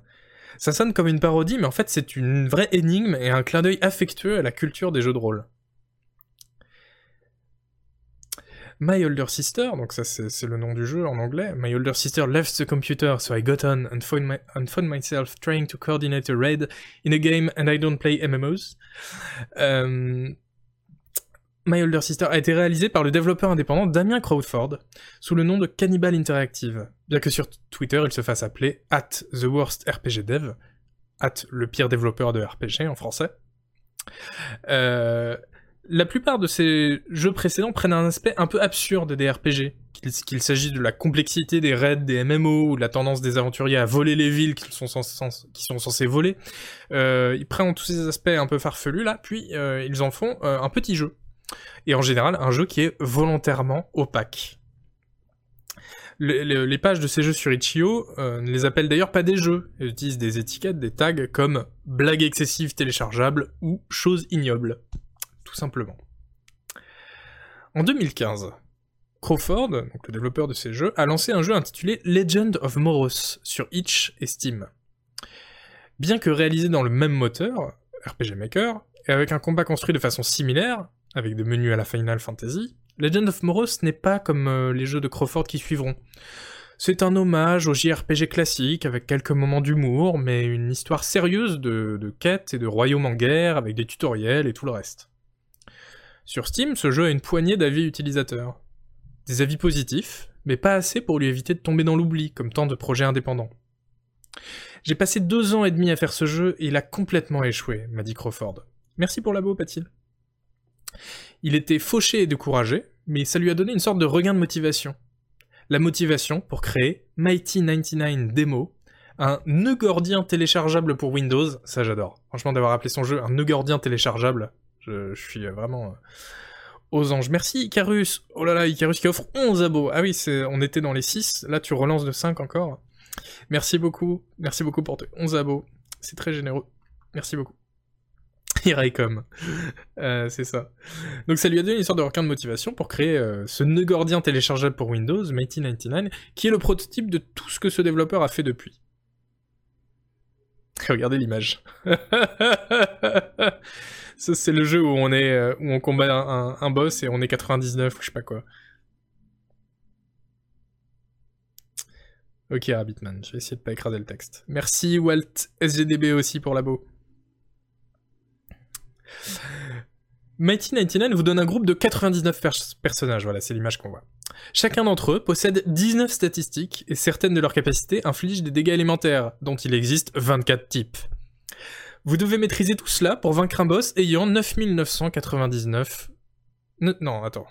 900 900... 900... Oh, je sais plus, 999 999 points de vie. j'ai du mal avec les gros chiffres. J'ai, donc Crawford dit, j'ai passé un mois à créer le jeu le plus alambiqué et le plus horrible que je pouvais, et je l'ai publié gratuitement sous forme de démo, raconte Crawford. Il a obtenu quelques vues, quelques téléchargements, mais surtout, il a suscité des réactions. Les gens détesté ce jeu, mais il y avait quelque chose qui les intéressait suffisamment pour qu'ils y jouent et pour qu'ils m'en fassent part comme euh, Homer Simpson s'inscrivant pour devenir un grand frère, sa raison était la vengeance. Ça, c'est une référence à un épisode des, Simpsons. Où, Simpson, où euh, Homer Simpson veut devenir justement le grand frère de quelqu'un, on lui dit mais pourquoi? Il dit la vengeance. Et donc euh, Damien Crawford dit la même chose. La vengeance. Et, et, donc ça, et ça a marché en fait. Il s'est construit un petit public masochiste et My Older Sister a particulièrement bien marché. Oui, il est comparable en termes de revenus bruts à mon autre jeu. Euh, j'ai des stats nazes, mais ma classe est chef, donc j'ai recruté tout le monde pour combattre le Seigneur des Ténèbres, dit-il. Donc ça c'est le titre du jeu. Et c'est un jeu qui est sorti il y a un an et demi, que j'ai passé deux ans à développer de façon intermittente, en comptant les 2000 dollars du Kickstarter que j'ai lancé pour lui. Euh, My Older Sister est un jeu fait d'un assemblage de bouts d'autres projets, où j'ai bricolé ensemble quelques assets et que j'ai fait en une semaine en guise de plaisanterie. Ah, les titres sont vraiment très bien. Donc tout ça pourrait faire office de fin heureuse à cette histoire, mais n'oublions pas que Crawford est un sadique. Prenez par exemple sa chose ignoble téléchargeable, qui s'appelle C'est six persos aléatoires et un seul étage de donjon. Voilà, c'est tout le jeu. Il s'agit d'un jeu d'exploration de donjons à la première personne, dans lequel vous vous retrouvez avec un groupe fait à partir de 105 classes et 28 races. J'ai un invocateur de fées, un évocateur de démons et un mage maudit par les démons. Je suis pas sûr que les deux derniers s'entendent bien. Les compétences, les compétences ont des noms obscurs comme Procuros, et les nouvelles compétences doivent être achetées avec des licences, des numéros à 8 chiffres imprimés par des ordinateurs trouvés au hasard dans le donjon. C'est ce qu'on voit à l'image là. L'équipement se trouve dans les toilettes, également distribué au hasard. Il n'y a aucun moyen de sauvegarder et rien d'autre à faire que d'espérer survivre pour trouver l'unique porte de sortie. Les gens commencent l'un de mes jeux et pensent que ce sera une bonne blague, dit Crawford. Et puis ils se rendent compte que lorsque je me lance dans un sketch, je suis extrêmement appliqué, et je vais au-delà de toute conclusion logique. Et il y a un encadré dans cet article, qui n'est pas fini, mais il y a un encadré au milieu, pour, se poser la question des noms, justement. Et il dit, euh, le il dit, c'est quoi ces noms? Crawford s'est inspiré des light novels japonais, des livres, des livres insultés, oui. livres illustrés pour jeunes adultes, portant des titres tels que La fois où je me suis réincarné en slime, ou Est-ce mal d'essayer de draguer des filles dans un donjon? L'édition de Light Novels est très compétitive. La plupart des gens regardent les... La plupart du temps, les gens regardent les étagères remplies de nouveautés, et le seul espace dont vous disposez pour attirer l'attention de quelqu'un qui n'a pas de budget marketing est le dos du livre, où se trouve le titre. Il y a une mauvaise traduction là de ma part. J'aurais pas dû faire ça à 2h du mat. Mais du coup, voilà, euh, c'est ce... donc il y a des, vous imaginez des immenses bibliothèques avec euh, des immenses rangées de bouquins qui veulent tous attirer le chaland et en fait ils ont juste la tranche pour attirer la, personne. Donc ils utilisent euh, voilà cette technique dans des donc ces bouquins qui sont des light novels, ils utilisent des titres qui sont en fait descriptifs.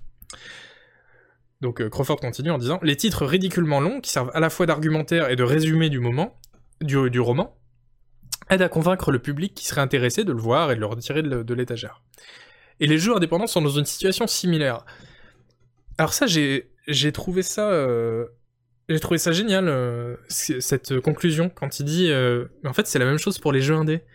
Parce que oui, effectivement, je sais pas si vous êtes déjà trimballé sur Steam, mais enfin si vous avez déjà regardé un peu les, les, si vous avez fait parcourir sur Steam, si vous avez regardé un peu les tréfonds, il y a euh, je sais plus combien de centaines de jeux qui débarquent par jour.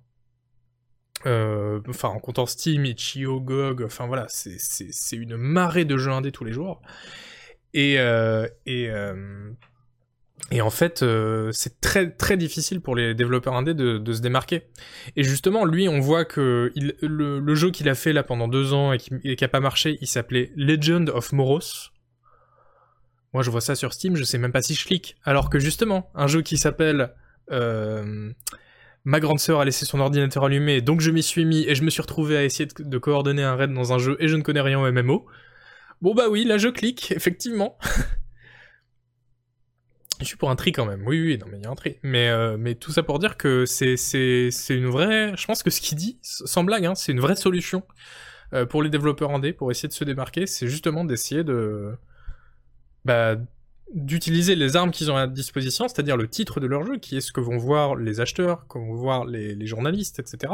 Euh, utiliser le titre de leur jeu pour attirer, attirer l'attention, quoi. Of Moros, Lady Joe.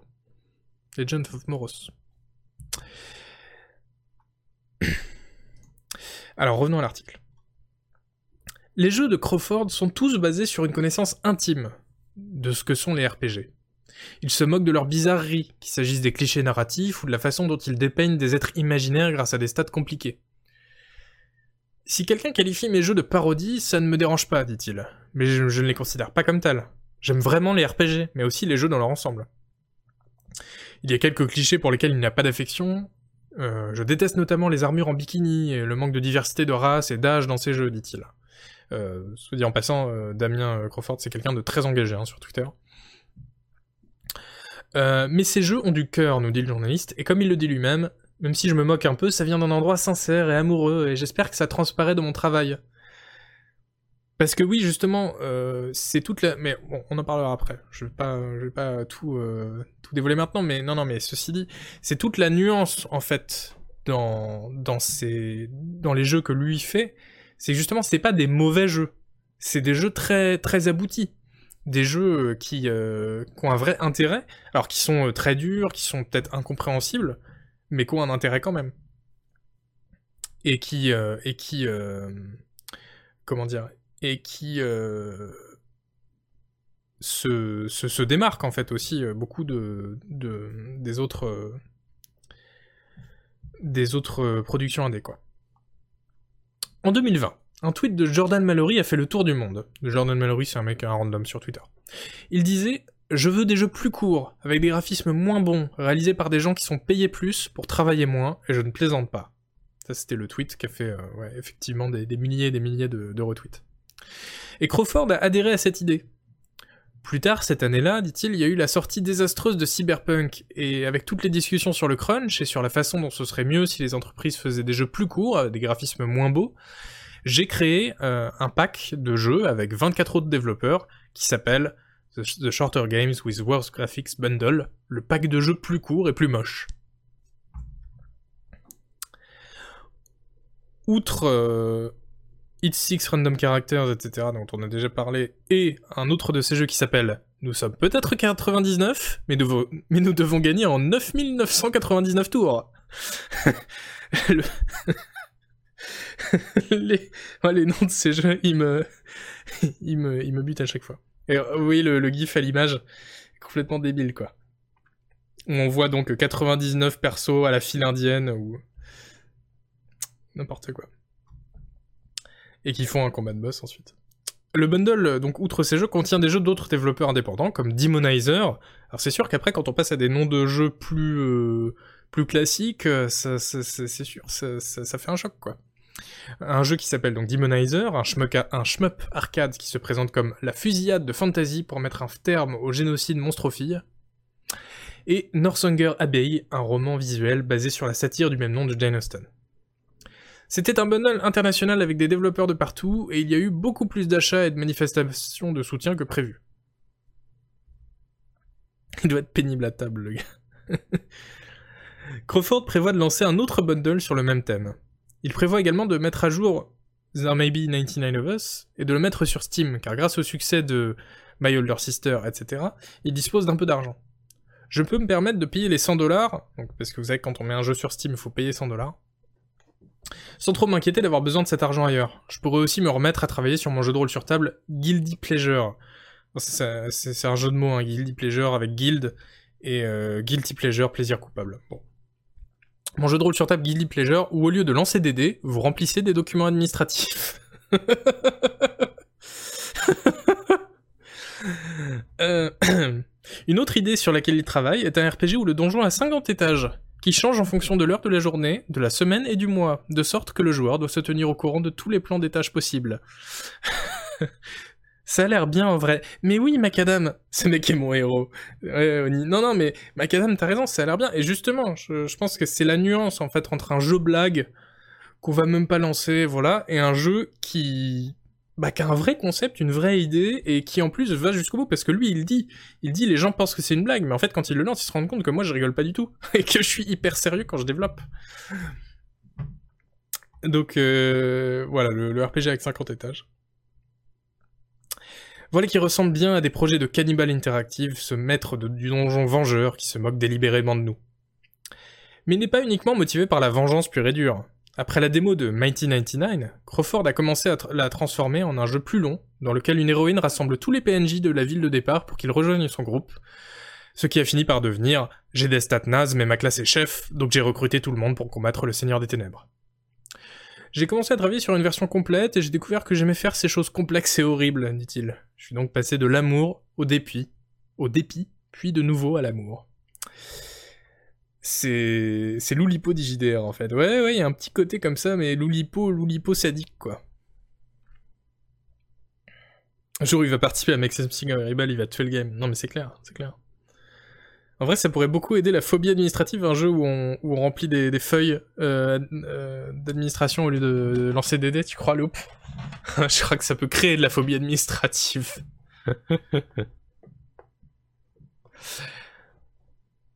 voilà, c'était un article de Jody McGregor pour PC Gamer. Euh, L'original est là.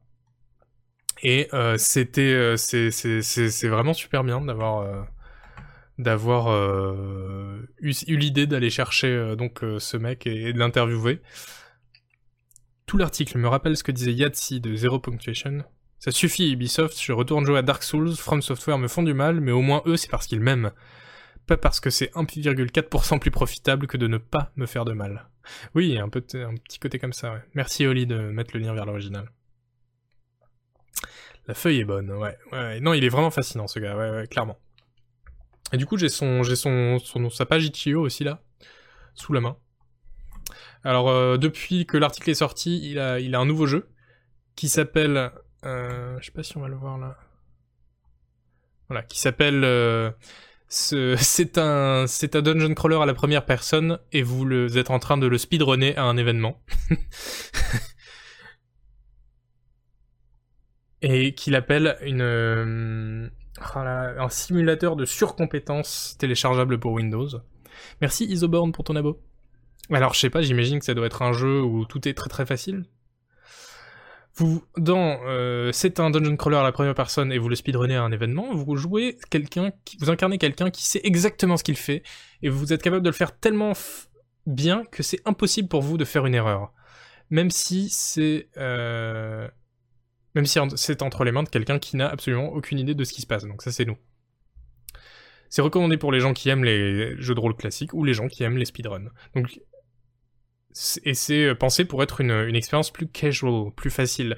Donc euh, là, pour le coup, il, euh, il fait pas que des jeux sadiques apparemment, mais c'est tellement une bonne idée. Mais il a que des bonnes idées, ce mec. C'est ça qui est fou. C'est tellement une bonne idée de faire un jeu, où en fait, euh, on est juste censé, euh, on, ne peut que gagner quoi. Un faux speedrun, c'est trop bien. Maintenant, on veut un stream, mais peut-être qu'on, peut-être qu'on, streamera. Pourquoi pas C'est tout, toutes ces œuvres. Hein. Il y a quoi d'autre?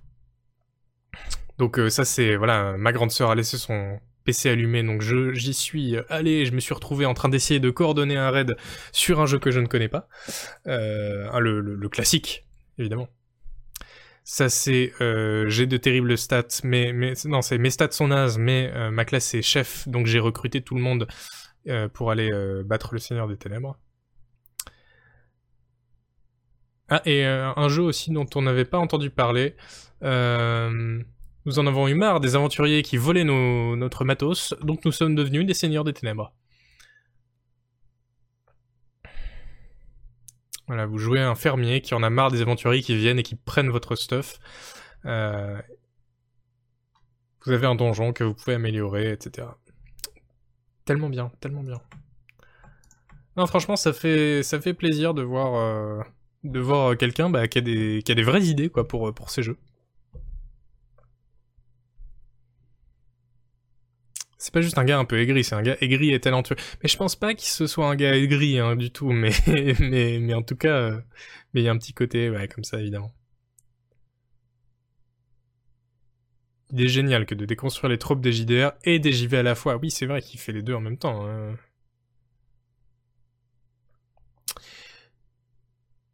Mais moi, je crois que... Oui, il y a aussi... Il y a aussi... Euh un jeu de rôle qui s'appelle... Euh, enfin non, c'est pas un jeu de rôle, c'est un jeu qui s'appelle...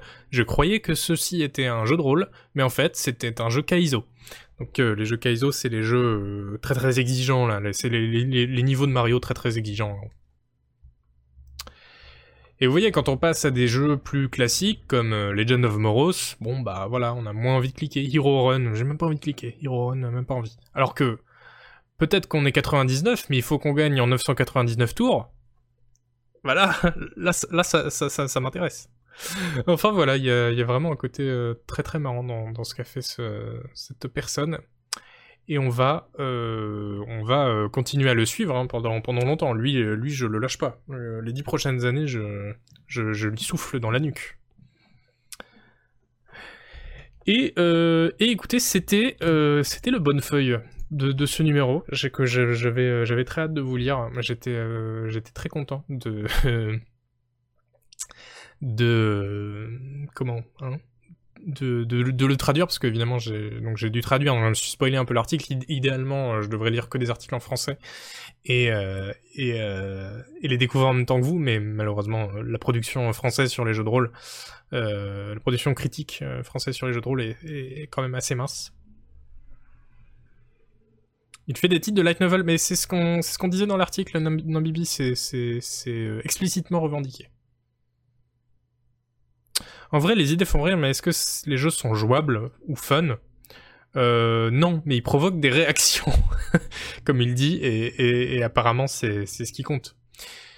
Mais après, fun, c'est très compliqué. Est-ce que Dark Souls, c'est fun, tu vois? Euh, C'est... Alors, bien sûr qu'il y a plein de gens qui vont me dire, mais oui, c'est fun, moi j'ai beaucoup de plaisir à y jouer, bien sûr. Mais, euh, non mais un minimum, évidemment. Mais euh, quand on pense fun, est-ce qu'on pense forcément à des jeux ultra exigeants, etc. Mais là, c'est un peu la même chose en fait.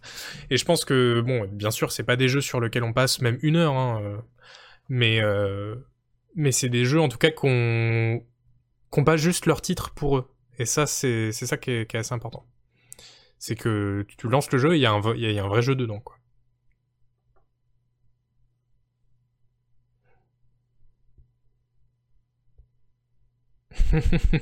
Voilà, je l'attendais la cohorte des Messi Dark Souls c'est fun à partir de la 30e heure. Mais euh, mais euh, mais en vrai le fun c'est moi c'est je trouve que c'est un vraiment un faux ami. J'essaie de ne jamais employer ce mot, de ne jamais avoir de fun d'ailleurs euh, en règle générale parce que ça ça veut tout et rien dire. C'est pas c'est pas un bon concept en fait le fun. Bref, Après la saison 2, ça devient bien. Ah ouais, le grand classique, le grand classique, Nico, des séries où on te dit euh, non mais la saison est nulle, mais accroche-toi, la saison 2 est vraiment cool. Ouais, euh, bon, il y a des contre-exemples. Hein. The Office, par exemple, la première US, la première saison est nulle et ça vaut vraiment le coup de s'accrocher parce qu'après il y a 8 saisons complètement dingues. Euh, mais bon, c'est vrai que c'est pas un très bon argument. Ah ben je regarderai Motorion si à Canard PC il y a des gens qui écrivent du jeu de rôle, ça peut m'intéresser effectivement.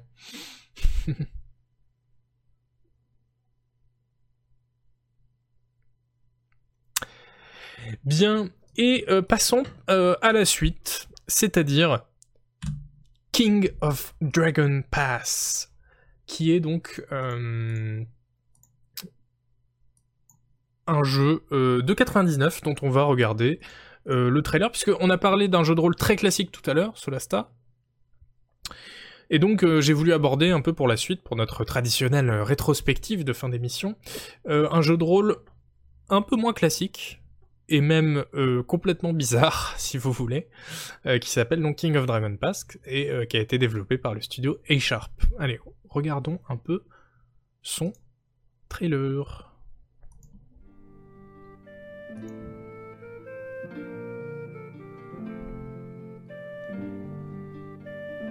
A year has passed since we founded our settlement at Dragon Pass. We have acquired new friends, and the time has come to make use of these relationships. I decided that we needed to make a visit to the friendly clan of Gorins and ask for cattle as payment for an old debt. I chose an emissary, gave him gifts for the Gorins clan, and assigned him some guards. The Gorins gave us cattle without complaint. But when the caravan was returning, Ionislara, engaged a Jorita from the Hawk clan, was seduced by Korol from the Hiran clan. When we found out, we headed to the Hiran clan to demand Korol marry Ionislara. Their response was to insult us. I decided to stage a raid on Hiran lands and started to gather our people. The battle was tense, but the raid was successful. We sacked the village and have avenged this insult. Nobody was surprised when it became known that Yanisla was expecting child. C'est pas le trailer le plus dynamique to decide her destiny. The people were happy that the ring didn't interfere in the family's fate. Ahead, our clan will await many trials, and every decision will affect further the destiny of the clan. Are you ready to take on such a liability? Oui, toujours mieux que Dark Alliance, c'est clair. Bien.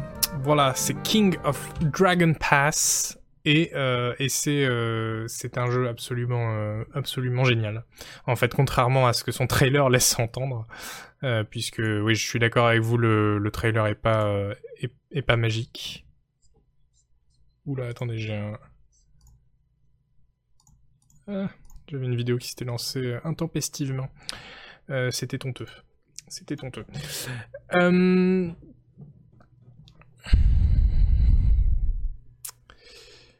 Tu sais dans quoi tu mets les pieds. Alors, euh, donc, en fait, ça ressemble, si vous voulez, à un jeu de gestion. Mais euh, c'est pas un jeu de gestion comme les autres, c'est un jeu de gestion où on est non pas une entité comme ça euh, qui, euh, qui, euh, un peu le village euh, de façon immatérielle, on est un individu, le chef du clan.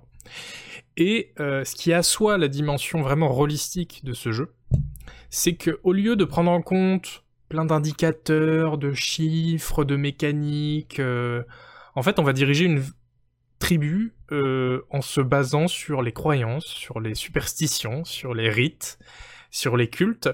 Et euh, en plus, on ne les connaît pas et on n'aura pas plus de guidage que ça. Donc ça fait un peu le lien avec les jeux de Damien Crawford dont on vient de parler. Euh, Peut-être que King of Dragon Pass pourrait être renommé. euh, je suis bombardé chef d'un village qui a qui, suit euh, 15 cultes et je n'en connais aucun. Ça pourrait être amusant.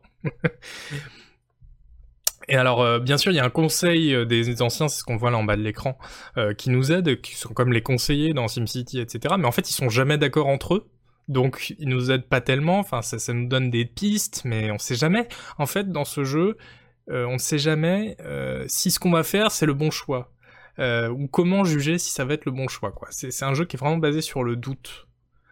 On est dans un monde euh, surnaturel où rien n'est expliqué, en fait. On, on sait pas, par exemple, si avant la saison des récoltes, il faut vraiment sacrifier des vaches comme le réclament nos villageois. Alors après, vous vous dites, ok, d'accord, je vais sacrifier des vaches. Ouais. Combien? Et là, on se retrouve devant l'écran, on fait, bah, trois vaches, ça va? Et en fait, on ne sait pas, on ne sait pas. Il y aura des conséquences plus tard, mais, mais on ne sait pas. Et puis, euh, une fois qu'on a décidé le nombre de vaches à sacrifier, les sacrifier à quel dieu? Tu, vois, il y a, y tout ce, côté-là. Euh, mais euh, voilà, il y a plein de, plein, plein de choix comme ça. C'est pas qu'une question de vache. Par exemple, euh, on trouve un cadavre dans la forêt qui a un objet sur lui et, et nos villageois euh, le détroussent. Est-ce qu'on les punit et qu'on remet l'objet à sa place parce que ça va attirer la colère des dieux? Ou est-ce qu'on se dit bah non en fait ça va? Est-ce qu'on offre l'objet à une autre tribu en cadeau en se disant ouais il y a peut-être une malédiction comme ça on la on la file aux autres? Euh, Il y a vraiment euh, une une toute une série comme ça de, choix pendant tout le jeu et en parallèle, il y a, y a aussi plein plein de, choses à gérer. hein. Il y a de la diplomatie, il y a euh, de l'exploration, il y a du commerce, il y a de l'agriculture, euh, il y a des combats, il y a des événements spéciaux, il y a des bâtiments à construire dans le village, évidemment. Euh, il faut gérer voilà le, le, le, le cycle des saisons. Et puis et puis et puis tous les éléments sont, interconnectés. Par exemple, avant les combats, vous pouvez aussi sacrifier encore des vaches. Mais euh, mais euh, mais si vous le faites, est-ce que ce sera efficace euh, déjà? Et puis ensuite, bah peut-être que on va se faire attaquer en fait pendant qu'on sacrifie avant le combat par une autre tribu qui elle ne respecte pas les rites. Mais si elle les respecte pas, elle aura des conséquences aussi pour elle. Donc voilà, il y a plein de plein de choses à à comprendre en fait dans ce jeu. Les conséquences font quand même sens. Alors oui, euh, dans le sens où il y a une ligne directrice dans le jeu qui est que c'est un jeu un peu surnaturel et voilà où on gère un village à l'aube de l'humanité, donc faut pas essayer de l'aborder en se disant euh, avec les valeurs d'aujourd'hui, etc. C'est un jeu où en général la voie la plus safe, mais pas la moins coûteuse, en- en- notamment en vache, c'est de suivre un peu les rites euh, et, euh, et, la, et la voie tracée par nos pères et nos ancêtres, euh, voilà. Et puis évidemment, euh, euh, il y a aussi des, illustrations qui sont vraiment superbes, je trouve, euh, dans, ce jeu. On les a, on vues dans le, trailer, qui sont dans un style un peu naïf. Et alors si vous vous dites, ouais, mais 99 quand même, ça fait, ça fait long. Il est, il est dispo sur mobile aussi. Si vous avez la flemme de vous lancer dans un jeu de 99, sachez qu'il y a eu un, une suite réalisée par le même studio, toujours le studio A-Sharp, qui s'appelle Six Ages, et je l'avais testé dans, dans Canard PC, donc peut-être que, que vous, euh, que vous euh, voyez euh, ce que c'est. Et je vous propose bah, du coup qu'on se mate en toute logique le trailer de Six Ages, qui est exactement le même jeu, mais 20 ans après quoi.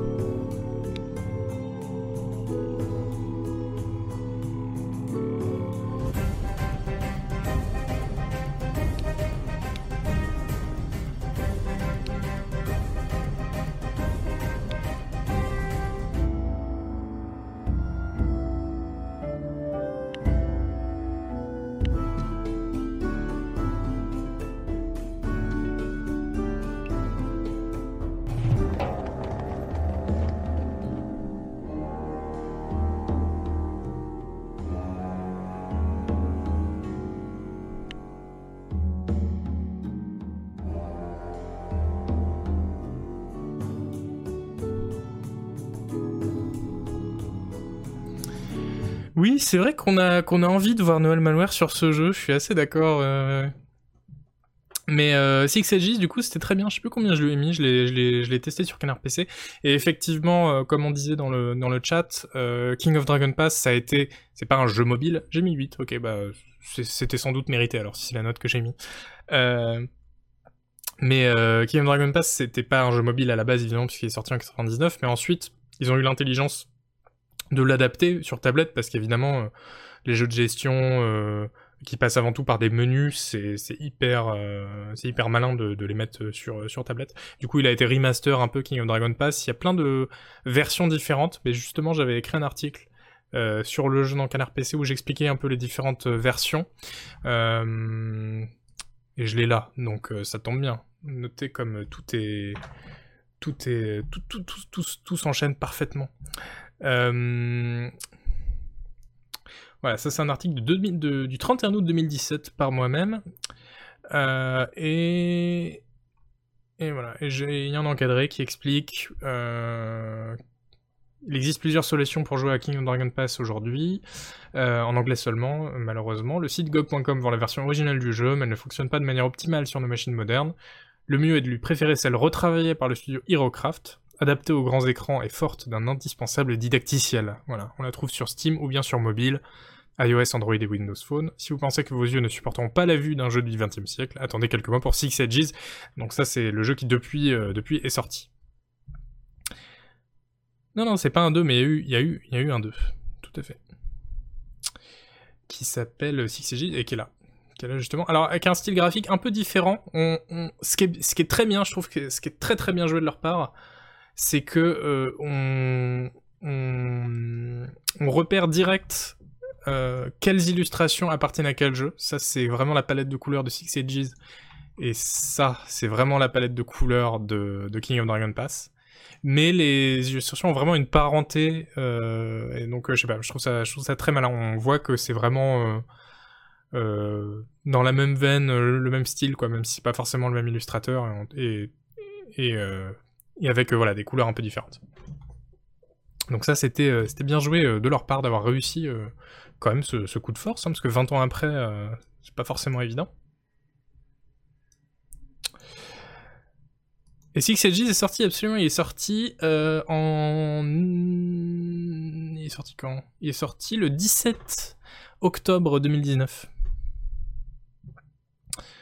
Euh, donc euh, voilà, il y, a, un an et demi. J'avais fait un, article, ouais, ça fait 2-3 ans, bah, vous vous en rappelez peut-être, j'avais fait un article sur Canard PC qui parlait beaucoup euh, de la vallée de Dana aussi, le, la célèbre chanson. cet hymne francophone.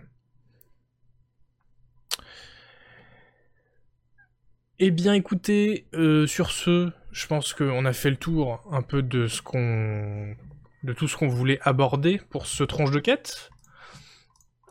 Euh, c'est vrai que la durée, on est, sur un petit tronche de quête là pour le coup, mais je sais jamais vraiment bien, euh, moduler. Je galère peut-être un peu à trouver le, la, bonne formule, mais c'est que le quatrième, hein, vous savez, donc euh, voilà, on a le on a le, le, temps de, de, de, peaufiner tout ça. Ce chef-d'œuvre du hip-hop breton, bah oui, absolument, absolument.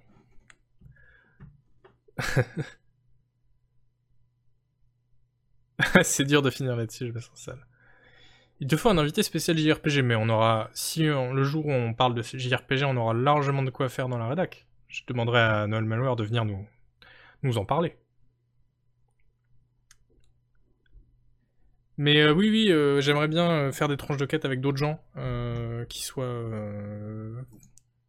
qui, là. ce serait ce serait intéressant et pas seulement des gens de la rédac aussi, mais des développeurs, des gens voilà, des, des, gens qui s'intéressent au jeu de rôle. Il y a d'autres journalistes aussi qui qui s'y intéressent, ça peut être chouette. Mais il faut vraiment que l'actualité s'y prête, quoi, en gros. Et euh, ouais, bah. Attendez, c'est qui du coup?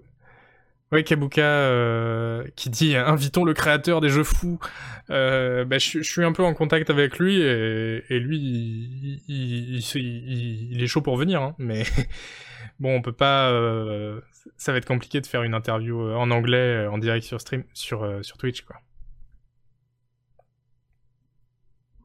un hors-série JRPG. Pourquoi pas un jour, hein, franchement. Euh, moi, je suis chaud. Le JRPG, ça m'intéresse, pas spécialement euh, pour y jouer, mais pour l'objet euh, historique que ça représente. Que, je pense qu'on peut pas comprendre à 100% les CRPG si on comprend pas aussi les JRPG. voilà, parce que ça se construit aussi en opposition, en fait, ces, deux catégories. Traduction instantanée, ouais, bah, sans moi. Hein. Mais c'est vrai, vous êtes un public international, bah oui, vous êtes habitué avec Agbu, non, c'est clair. C'est clair.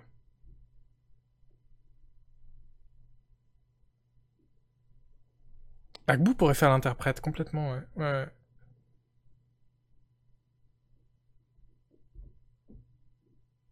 Je suis pas contre les JRPG à la base, mais aucun gameplay parmi ceux que j'ai testé m'a plu. Bah, moi, par exemple, j'aime bien les hum, JRPG qui... de l'école RPG Maker, par exemple.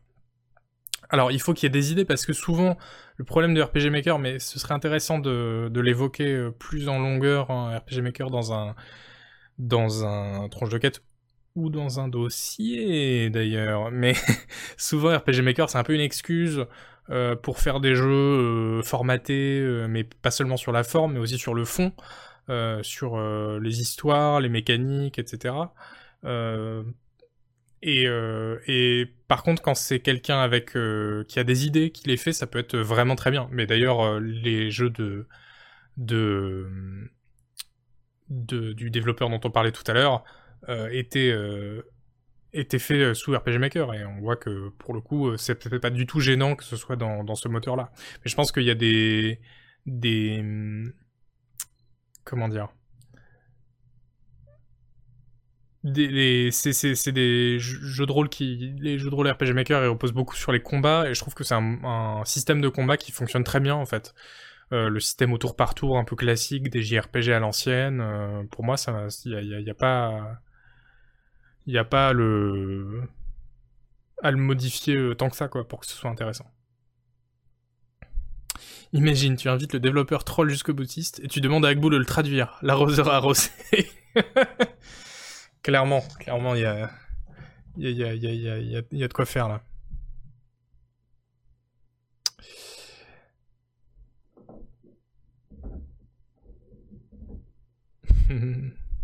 Les Bravely Default, ouais, ouais, j'aime beaucoup le, j'aime beaucoup le concept des, des Bravely Default en tout cas.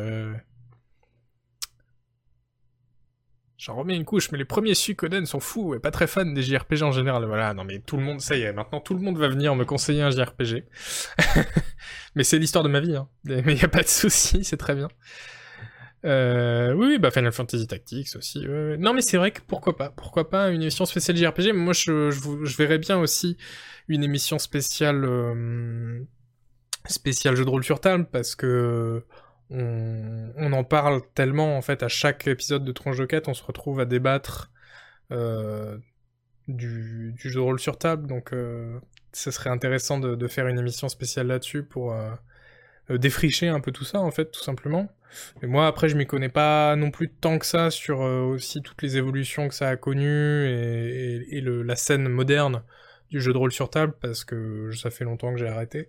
Et même si je me tiens un peu au courant, euh, parce que j'aime bien, euh, je, je me sentirais pas forcément d'animer deux heures d'émission là-dessus, mais, mais c'est à ça que ça servent les invités aussi. Hein. On peut pas être expert en tout, donc on invite quelqu'un, on le fait parler. Pourquoi pas? Un JRPG où tu regardes quelqu'un, à nous voir faire une partie de jeu de rôle. Ah ouais, non. C'est, ce, ce, ce, ce, ne sont plus mes, mes jeunes années, là. Bon allez, euh, là-dessus, on va pas faire un épilogue euh, qui dure 3 heures non plus, mais merci beaucoup de m'avoir suivi, d'avoir euh, d'avoir discuté avec moi jusqu'au bout, c'est fort, c'est fort sympa. Euh, et euh, du coup, le prochain tronche de quête, je pense que ce sera soit juste avant l'été, soit juste après. Nous, on a souvent beaucoup de, boulot après le 3, mais ça dépendra aussi de l'actu des CRPG. Si ça se trouve, il y aura euh, bien matière pour faire un, bon de tronche de quête début juillet, donc on verra. En tout cas, merci encore, voilà, à tous et à toutes pour votre enthousiasme, vos myriades d'abonnements, merci encore. C'était très cool euh, et c'est chouette de, voir qu'on est soutenu. Merci évidemment au modo Twitch aussi. Et, euh, voilà, et on se revoit euh, dans un mois. N'oubliez pas encore que demain, le replay sera dispo sur YouTube, certes, mais aussi en podcast. Même heure que le replay YouTube. Et que les autres épisodes arriveront très bientôt en podcast également. Là, je vous, lis juste verbatim ce que Jules m'a écrit. voilà. Donc, vous serez plus obligé de voir ma tête soulagement. Et vous pourrez euh, et vous pourrez écouter juste le son.